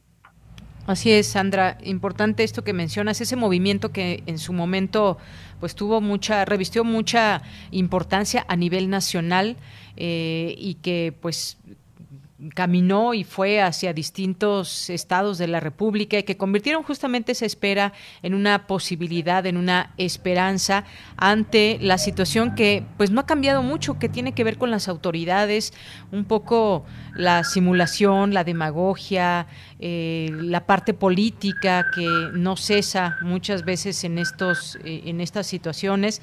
¿Qué más, Shareni, qué más nos puedes contar con respecto a ese trabajo que nos presentan desde Corriente Alterna? Pues como mencionaba Sandra, nosotras tratamos de abrir con el texto de los 10 años del Movimiento por la Paz con Justicia y Dignidad. Y después de este texto tenemos uno sobre las mujeres que buscan a sus personas desaparecidas en el territorio. A la fecha tenemos que hay 86 mil desapariciones reconocidas de forma oficial y 4 mil fosas también reconocidas de forma oficial pero sabemos que los números cambian mucho cuando lo reconoce una entidad del Estado a cuando lo reconoce o lo, o lo muestra alguien que está que está como en las orillas, que está viéndolo desde una perspectiva totalmente diferente. Y muchas de estas personas que están en las orillas son las familias, por supuesto, en muchas ocasiones, sobre todo las madres, que buscan a sus hijos o que buscan a sus esposos son mujeres quienes salen eh, por lo menos eh, una vez a la semana a, a buscar en, en territorios, en lugares geográficos que son muy complicados. Tenemos historias de, de mujeres de Guanajuato, de Veracruz, de Sonora, que se han organizado entre ellas y que aún en este momento de pandemia que ha sido complicado para todos y para todas, en, en particular para las mujeres, pues ellas no pueden esperar, ellas no pueden esperar porque el trabajo está en sus manos. La, las fiscalías en, en ocasiones cuando, cuando son muy amables, cuando hacen un trabajo por, por ellas, pues son de, de acompañarlas, ¿no? De darles seguridad, pero nada más. Ellas son las que se encargan de, de rastrear los lugares, de, de escarbar la tierra, de buscar los restos y, y pues no se han podido detener, no se han podido detener justo por esa necesidad, porque si ellas no lo hacen, no lo hace, no lo hace nadie más. Algunas personas sí se han contagiado y, y han sobrevivido. Y en una de nuestras historias tenemos ese caso de, de una mamá que busca a, a su hijo, a sus dos hijos, y dice que ya no le tiene miedo a la pandemia porque ya se enfermó, ya se recuperó y, y tiene tiene otras cosas mucho más importantes que hacer que preocuparse por por un virus que ella ya que del que ella ya se sobrepuso. Entonces hay también un una resistencia del parte del estado para acompañar a estas mujeres porque en este momento pues la pandemia es es un pretexto o es una razón para dejar de atenderlas para dejar de cumplir con los acuerdos que en muchas ocasiones hicieron los gobiernos, por ejemplo el de Veracruz, que, que se comprometió a tener reuniones mensuales con las buscadoras, pero que las suspendió con, con razón de la pandemia, pero pues algunos se pueden escudar en, en, en eso, en, en, en el virus, en, en el coronavirus, pero las mujeres no lo hacen. Las mujeres siguen en pie y las mujeres tienen mucha fe en que van a encontrar a sus personas. Así es, Shareni. Y, como bien sabemos, pues esta historia eh, de muertes, pues no, no comenzó en aquella ocasión cuando eh, se dio a conocer lo del hijo de Javier Sicilia y otras eh, y otras personas. Esto ya tiene pues mucho tiempo pero en el camino se ha encontrado pues diversas situaciones y distintos gobiernos además que eh, no dan la respuesta adecuada o cómo hacerlo con todos los involucrados. Eh, los números ahí están, pero las personas no son, no son solo números que van incrementando las cifras de violencia y de desaparecidos, ahí están, pero cada cada persona es una historia y cada persona tiene una familia y esa familia ha tenido también un camino distinto. Eh, desafortunadamente se cuentan por más los, eh, las situaciones en donde no se llega a buen término, donde finalmente la justicia no ha llegado aún y son expedientes abiertos, Sandra. Sí, claro, son, son muchos casos que siguen eh, abiertos y como tú dices, pues también hay que, hay que ver como todo lo que significa esto, de que la violencia comenzó, digamos, no, no, no es que haya comenzado, ¿no? Pero la localizamos desde el sexenio de Felipe Calderón y aún así todos los años que han pasado parece que este sistema eh, de las fiscalías y, en general como todo el sistema eh, gubernamental se esfuerza en invisibilizar a las víctimas, ¿no? En no darles una respuesta. Es tristísimo que las familias se tengan que convertir en expertas para poder localizar a sus familiares, a sus familiares desaparecidos, mientras que el Estado no, no hace un esfuerzo por hacer su trabajo, ¿no? Entonces es esto que platicaba Sharemi, eh, de que al final las, las, las madres, sobre todo de estas víctimas, mantienen la esperanza, que era algo también que, que pudimos platicar con Javier Sicilia en la entrevista que pudimos, que tuvimos la oportunidad de hacerlo, ¿no? Que, que al final eh, la esperanza sí es algo que al final se mantiene un poco de pie, pero pero no hay que dejar de lado que, que, debemos de exigir esta justicia y que en esta exigencia de justicia, pues al final eh, no, no ha habido una respuesta a pesar de tantos años. Y bien, y en esto que dice Sandra también, pues hay que dejarlo también en claro, ese es un tema de derechos humanos, derechos que también tienen las personas que están buscando a sus familiares.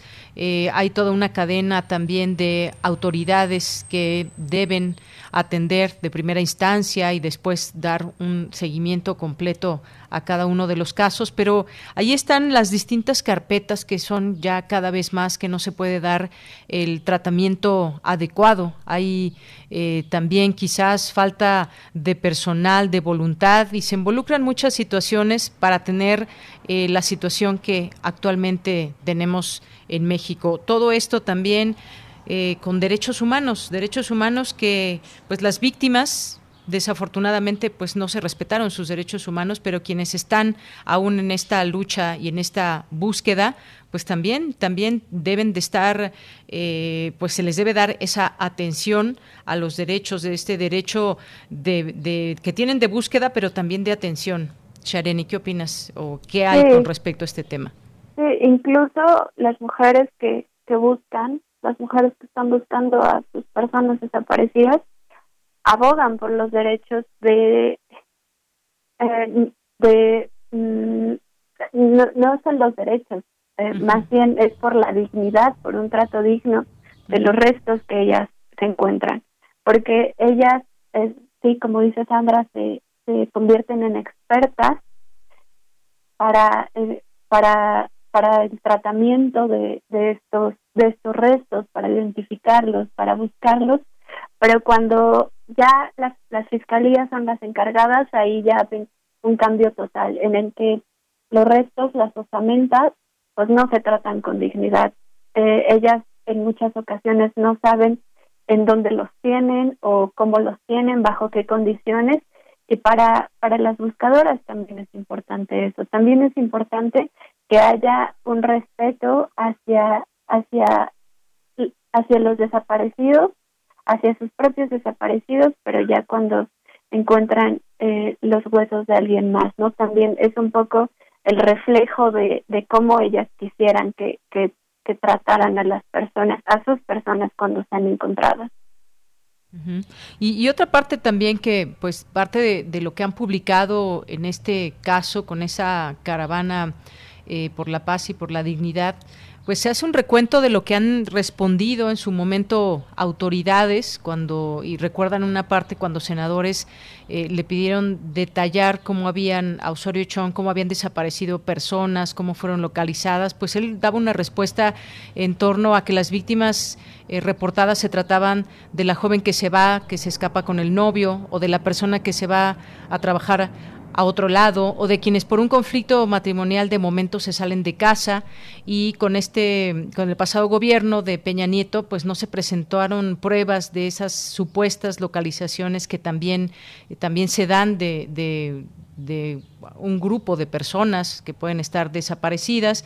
Este registro que hay de personas localizadas que se haría público con el cambio de autoridades eh, ya en 2018, pues ustedes dicen, no, fue como una simulación realizada y que no se tienen pues todos los datos de las estadísticas de, de, desaparecidos o de personas a las que también se les da un seguimiento y que aparecen estas personas en su momento eh, reportadas como perdidas.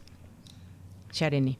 Sí, de hecho, eh, las, las cifras que se tienen pues también son un poco atemorizantes porque sí hubo, sí, eh, se reconoce en los propios textos que la violencia y las desapariciones no empezaron en este sexenio, pero en este sexenio sí se han recrudecido. Eh, por ejemplo, tenemos la tenemos el dato de que en los primeros meses del el gobierno de Enrique Peña Nieto se localizaron a más o menos el 71% de las personas desaparecidas, solo el 56%. Y aunque hay un discurso distinto y aunque incluso ya se declaró el fin de, la guerra contra el narcotráfico, pues notamos que solo está en eso, que está solo en el plano del discurso, en el plano de eh, en el plano de las palabras que no van mucho más allá, que no se reflejan en acciones y que sobre todo no se reflejan en números. Así es, en número. Bueno, pues eh, está este trabajo que ya se puede consultar y pues también los próximos que ustedes van publicando ahí en corrientealterna.unam.mx. ¿Algo con lo que quieran cerrar, Sandra Shareni? Sí, pues eh, estos trabajos no son obra mía únicamente u obra de Sandra, son trabajo en conjunto de muchas personas, sobre todo de muchas compañeras de, de la Unidad de Investigaciones Periodísticas de la UNAM y pues por este medio también externarles agradecimiento y también saludarlas desde acá porque ha sido un trabajo increíble. Hablar con, con las mujeres que buscan, hablar con las víctimas es, es ciertamente algo complicado y, y pues hacemos este esfuerzo para que, para que, para que se lea, para para que se sepa, para que se conozcan estas historias y para que podamos reconocer que, es una historia que, que, ocurre y que es una historia humana y que es una historia que, que toca y, y, que, y que se siente sobre todo eso. Sí. Muy bien. Pues gracias a las dos, gracias por acompañarnos en esta ocasión aquí en este espacio de corriente alterna. Sandra Ramírez de y también Shareni de la carrera de Ciencias de la Comunicación. Sandra Shareni, muchas gracias. Gracias. Hasta luego y ya nos escucharemos la siguiente semana, ya sea con ustedes o alguien más también del equipo de Corriente Alterna. Hasta luego, continuamos. Relatamos al mundo. Relatamos al mundo.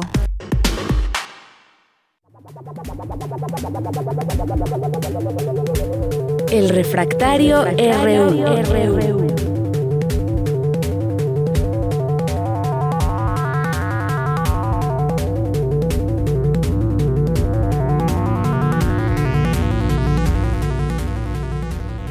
Dos de la tarde con 36 minutos y bueno, pues vamos a dar paso a esta sección de Refractario RU donde los temas que han sido noticia en la semana los analizamos con el maestro Javier Contreras, quien ya se encuentra en la línea telefónica.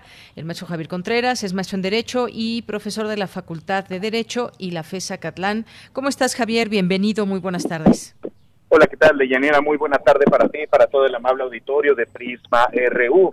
Pues llegamos al final de la semana y vale la pena mucho comenzar con el panorama político nacional pensando en este retiro de candidaturas que realizó el Consejo General del Instituto Nacional Electoral no solamente el partido político Morena, sino en general, pero podemos resaltar temas muy específicos para esta institución política. Hemos visto de manera muy controversial cómo se le retiró la candidatura para el caso de Guerrero y para el caso de Michoacán, pero hay que recordar algo muy presente y tenerlo muy, muy claro.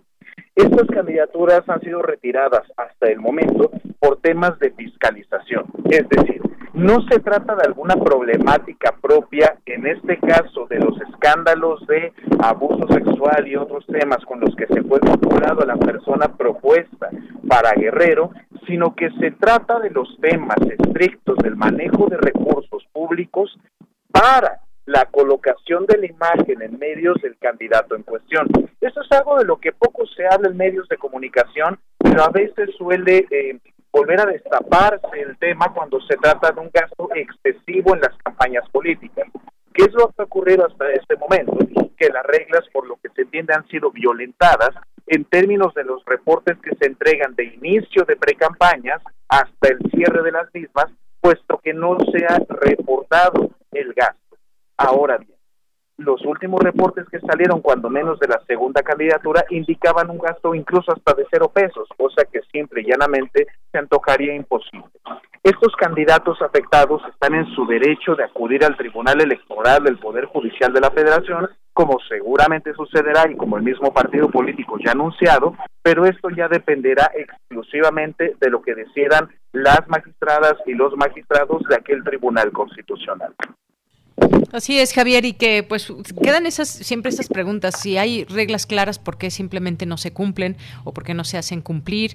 Luego, pues posteriormente, como es, es el caso, pues se van a ir al, al, tribunal y queda ahí pues una situación que debería ser muy clara, nadie, nadie debería de enojarse, sin embargo, vemos ahí entre declaraciones, señalamientos, acusaciones de que si el INE está actuando con parcialidad y por la otra, pues la respuesta que simplemente hacen cumplir los pues lo que está escrito en las leyes del propio INE ya había pasado también en su momento digo esa es otra etapa el caso del candidato de Guerrero en donde pues había pasado, digamos, eh, todas las características que tenía que tener allá en Guerrero. Ahora, pues este es otro espacio que se abre también desde el INE, que es parte de la, del proceso de elecciones para este año. Pero yo digo que no deberían de llegar a esas situaciones. Si hay reglas claras, ¿por qué no cumplió el candidato o precandidato en su momento con lo que le marcaba la ley? ¿No? Efectivamente, Deyanira, eso es algo que como ciudadanía deberíamos replantear con nuestros partidos políticos de preferencia y con los que no también, que hay reglas claras del juego que ellos mismos aprobaron conforme a la LEGIPE y en su caso acataron cuando fueron los acuerdos del Consejo General del INE para poder llevar a cabo estas contiendas democráticas. El problema en todo caso no es la existencia de la ley o de los lineamientos, sino que se trata, podríamos incluso nosotros pensar, en cómo procesan los propios partidos políticos este tipo de reglamentaciones. Es evidente que el poder nunca querrá ser regulado, pero por el interés ciudadano siempre será importante mantener las ataduras institucionales para evitar el avasallamiento de cualquier fuerza política y desde cualquier expresión. Y eso incluye en todo caso también, en caso que se demostrase la imparcialidad o no imparcialidad de, del Consejo General. Pero para ello es arriesgar una opinión de una manera incluso muy burda, porque tendremos que partir nosotros de que este Instituto Nacional Electoral opera única y exclusivamente como el árbitro electoral y no con intereses políticos definidos. Me parece que en todo caso este no sería el espacio para discutir si existe semejante inclinación política. Así es, Javier. Y bueno, pues por otra parte también está este tema, las declaraciones de ayer del subsecretario Hugo López Gatel, la responsabilidad de informar los números. Ya llegamos a los 200 mil muertos y pues, ¿qué ves en estas eh, palabras al análisis de lo que dijo el subsecretario? Efectivamente, Deyanira, me parece cuando menos cuestionable.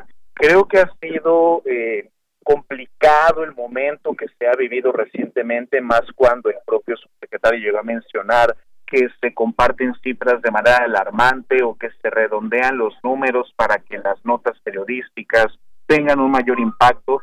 Creo yo que esta declaración es, por decirlo menos, irresponsable si bien el ejercicio periodístico es verdad, a veces puede llegar a tener estas complicaciones con respecto al propio ejercicio periodístico, es decir, la imprecisión en el lenguaje científico, por ejemplo, como abogadas, como abogados solemos ver mucho esta problemática cuando se confunde una denuncia con una demanda y compañía, esto no significa que exista un interés impropio por parte de los periodistas para compartir información equivocada, de ninguna manera. Aquí mucho tendría que reflexionar el subsecretario, me parece, y también el propio cuerpo de comunicación desde el gobierno para poder eh, limitar de alguna forma una expresión que llega a descalificar en este caso el propio ejercicio periodístico sobre este tema tan delicado de la pandemia y por supuesto en la memoria de quienes ya no están con nosotros. Efectivamente, es un tema que pues es delicado, es bastante sensible por todo lo que ha pasado con el número de personas que pues ya no están, que perdieron la vida por esta enfermedad en específico y pues los números diarios que desafortunadamente van cambiando y se incrementa pues no solamente el número de contagios, sino de personas que pierden la vida. Y tienes un último tema, Javier. Así es, querida Deyanira, mucho valdría la pena también pensar en lo que nos ha ocurrido recientemente en la Universidad Nacional. La Universidad de la Nación está atravesando ahora por esta problemática donde hay que decirlo claramente, me solidarizo también con las y los compañeros docentes que en este momento no han recibido del todo la paga que se debería eh, recibir pero eso no significa que no se estén tomando acciones. El rector Enrique Graue ya ha manifestado una postura al respecto y se estarán tomando las acciones pertinentes para poder proceder a este pago con respecto a los adeudos correspondientes.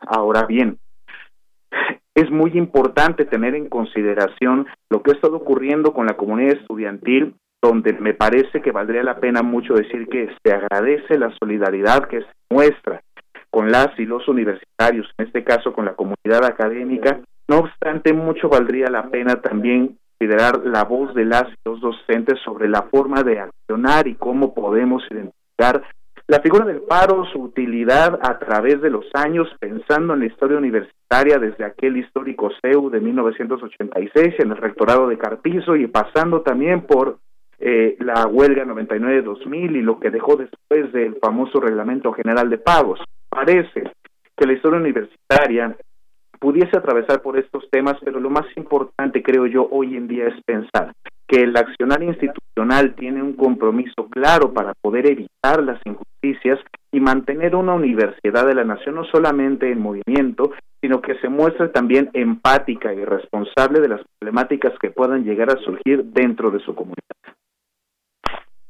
Bien, pues sí, totalmente de acuerdo. Se han tomado cartas en el asunto y pues es algo que se debe atender pues precisamente con toda esa puntualidad.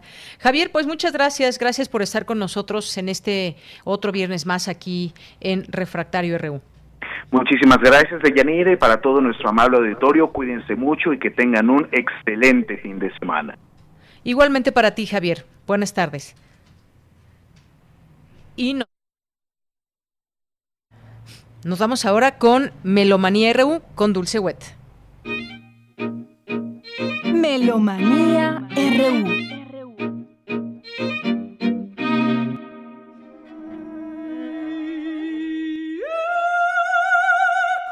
Muy buenas tardes de Yanira y muy buenas tardes melómanes, amigues de Prisma RU.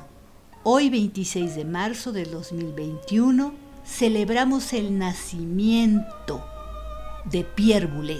Son 96 años del director de orquesta, compositor y pedagogo, primero matemático y después músico. Estudió con Olivier Messiaen y con René Leibovitz a partir de 1942. Al descubrir el mundo de la música contemporánea, asiste a los cursos de verano en Darmstadt y abraza el serialismo integral primeramente, pero a partir de la década de 1960 tiene una mayor libertad compositiva, una aguda sensibilidad tímbrica y propone una aleatoriedad controlada. Estamos escuchando Le Marteau sans Maître de 1955, El Martillo sin Amo, con Hilary Somers, mezzo soprano, el ensamble intercontemporain, y él mismo dirigiendo un disco del 2005 producido en Estados Unidos por la Deutsche Grammophon.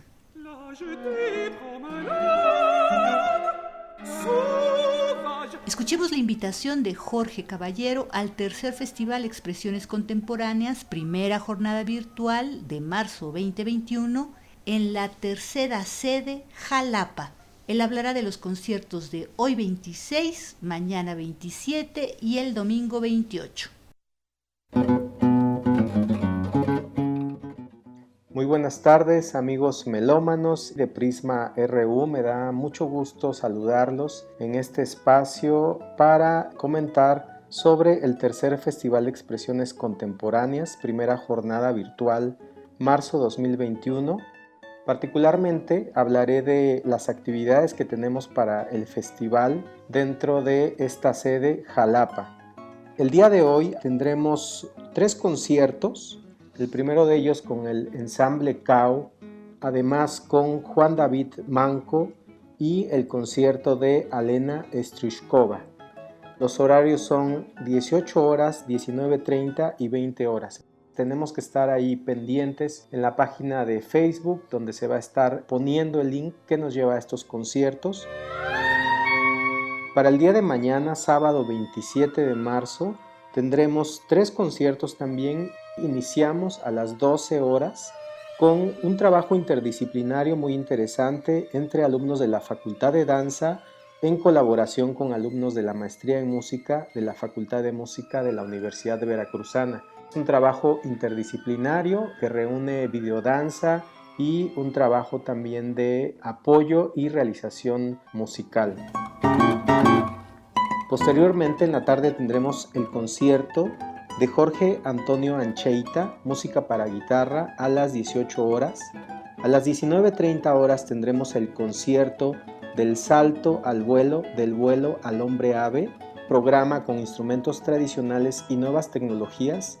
Y posteriormente tendremos el concierto Rodrigo García Limón y Quinteto de Alientos son Macuili, música para violín y música para quinteto de vientos a las 20 horas. Asimismo, el día domingo 28 de marzo cerramos esta sede, este festival, con dos grandes actividades. Tenemos el concierto de música para guitarra de Ernesto Luna Gómez, un referente importante de la guitarra nacional, y cerramos nuestras actividades con el concierto de José Arias Olmos y Julieta Baranasi González. Nos presentan música para oboe y piano de compositores jalapeños o radicados en esta ciudad. Les recordamos que tenemos un correo electrónico, el cual es expresionescontemporáneasfest.gmail.com y nos pueden seguir también en nuestra página de Facebook como Festival Expresiones Contemporáneas. Sigan todas estas actividades que tienen la intención de divulgar la creación, interpretación e investigación musical, sonora e interdisciplinaria contemporánea de músicos, artistas sonoros e investigadores consolidados o emergentes, tanto a nivel local, nacional e internacional. Muchas gracias.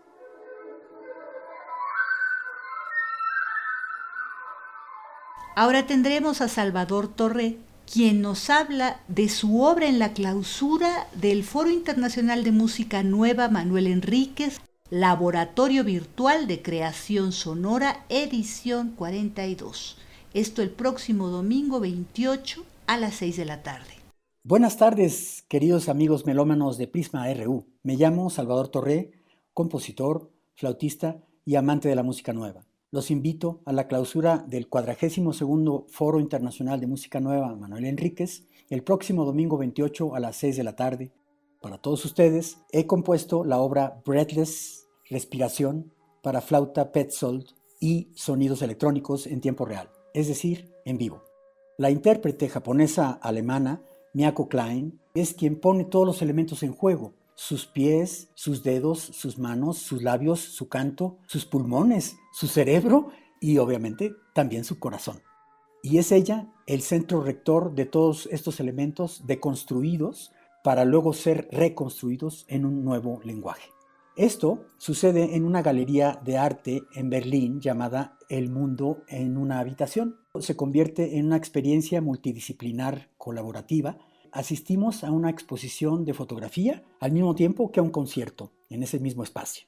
La exposición se llama Historias Cambiantes. Son fotografías de Estambul y Anatolia por Klaus Eisenlohr y Levent Karaoglu.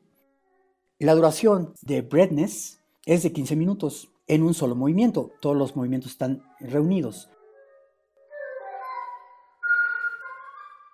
No lo olviden, queridos radioescuchas, el domingo 28 a las 6 de la tarde por YouTube 42 FIMNME, Foro de Música Nueva. Ahí nos vemos. Buena escucha. Gianangelus Pichardo, compositor y coordinador de la última sede de este tercer Festival Expresiones Contemporáneas en la Ciudad de México, nos invita a los primeros días de actividades en esta última sede Ciudad de México.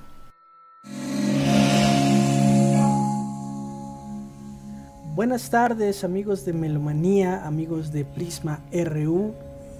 Mi nombre es Angelus Pichardo, soy compositor y coordinador del Festival Expresiones Contemporáneas de la sede Ciudad de México cuarta y última sede de este festival y foro importante dedicado a la escena contemporánea para anunciarles un poco de nuestra programación que tendremos a partir de este lunes 29 de marzo donde podrán notar una fuerte presencia de compositoras y de intérpretes que nos estarán acompañando a lo largo de estos cinco días.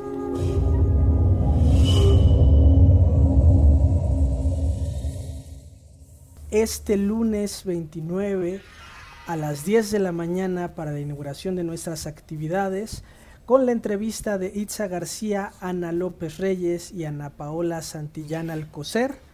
Posteriormente, para que se queden con nosotros a las 13 horas a la entrevista con Frida de la Sota y Paulina Monteón. A las 6 de la tarde con Itza García, Ana López, Ana Paola Santillán nuevamente a las 8 de la noche con Frida de la Sota y Paulina Monteón. Y para que nos acompañen este 30 de marzo a la conferencia de Coction Ensemble a las 10 de la mañana, al mediodía a la entrevista con Mariana Ramírez, Andrea Chamizo, Liliana del Río y Valeria Jonart. A las 4 de la tarde con su servidor, Jan Ángelos Pichardo, en un documental muy interesante que vamos a presentar a las 6 de la tarde al concierto de Mariana Ramírez y a las 8 de la noche con Andrea Chamizo, Liliana del Río y Valeria Yolar. Todas nuestras actividades las podrán presenciar en el canal del Festival Expresiones Contemporáneas en YouTube también los invitamos a que nos sigan en nuestras redes sociales. En Instagram nos encuentran como Festival Expresiones. También en Facebook nos encuentran como Expresiones Contemporáneas. Ojalá nos puedan acompañar y ojalá sea de su agrado. Muchas gracias.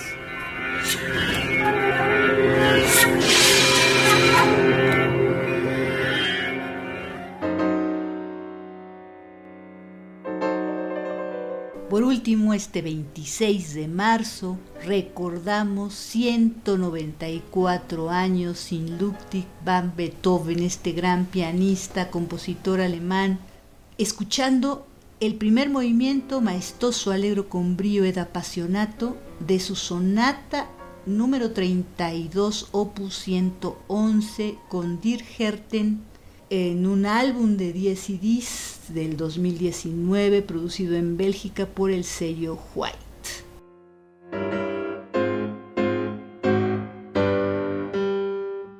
Y así nos despedimos hoy viernes 26 con una gran actividad de festivales todavía. Que pasen ustedes un descanso muy apropiado, deseándoles lo mejor. Muchas gracias, nos escuchamos muy pronto.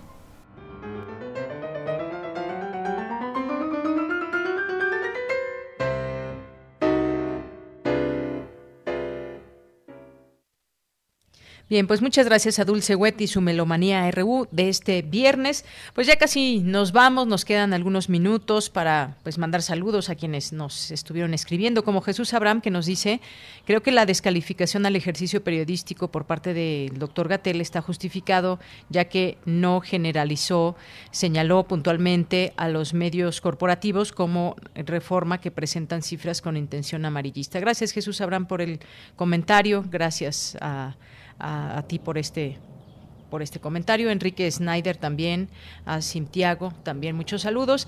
Y pues ya este viernes que anuncia que la siguiente semana, Semana Santa, donde muchas personas se quedarán en casa, otras tantas saldrán quizás de vacaciones y pues ahí hay un, una serie de recomendaciones, más allá del decálogo que dieron a conocer las autoridades, pues está nuestra propia responsabilidad que debemos de tener cada uno de nosotros, más si viajamos en familia o llegamos con más familia. tome en cuenta todos los riesgos que puede haber en todo esto. Lo mejor será que se cuiden.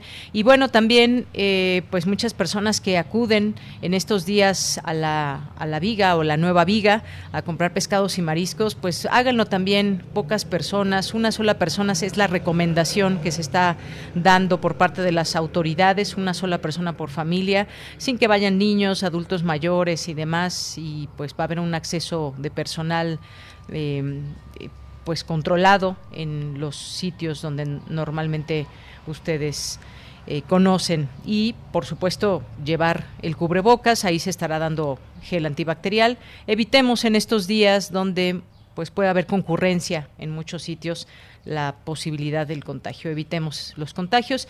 Muchas gracias. Nos vamos a ir despidiendo ya con una, una canción, una canción de, de Macaco, porque hace rato no lo habíamos escuchado. Pero nos despedimos con esta, con esta música, esta canción de Madre Tierra. Y el próximo lunes estará en estos micrófonos mi compañera Virginia Sánchez. Yo lo espero el próximo martes. Soy de Yanira Morán. A nombre de todo el equipo, gracias, buenas tardes y buen provecho padres y a tus hijos los que vendrán después. Si la miras como a tu mamá, quizás nos cambie la mirada y actuemos como el que defiende a los suyos y a los que vienen con él. La raíz de mis pies yo sentí, levanté la mano y vi que todo va unido, que todo es un ciclo, la tierra, el cielo y de nuevo aquí. Como el agua del mar a las nubes va, llueve el agua y vuelta a empezar. Oye, yeah, yeah, yeah,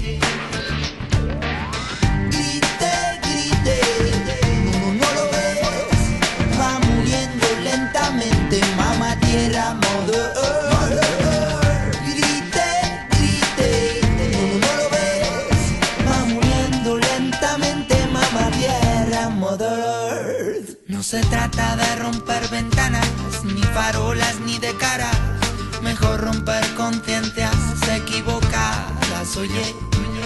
Nadie nos enseñó ni a ti ni a mí, nadie nos explicó ni a ti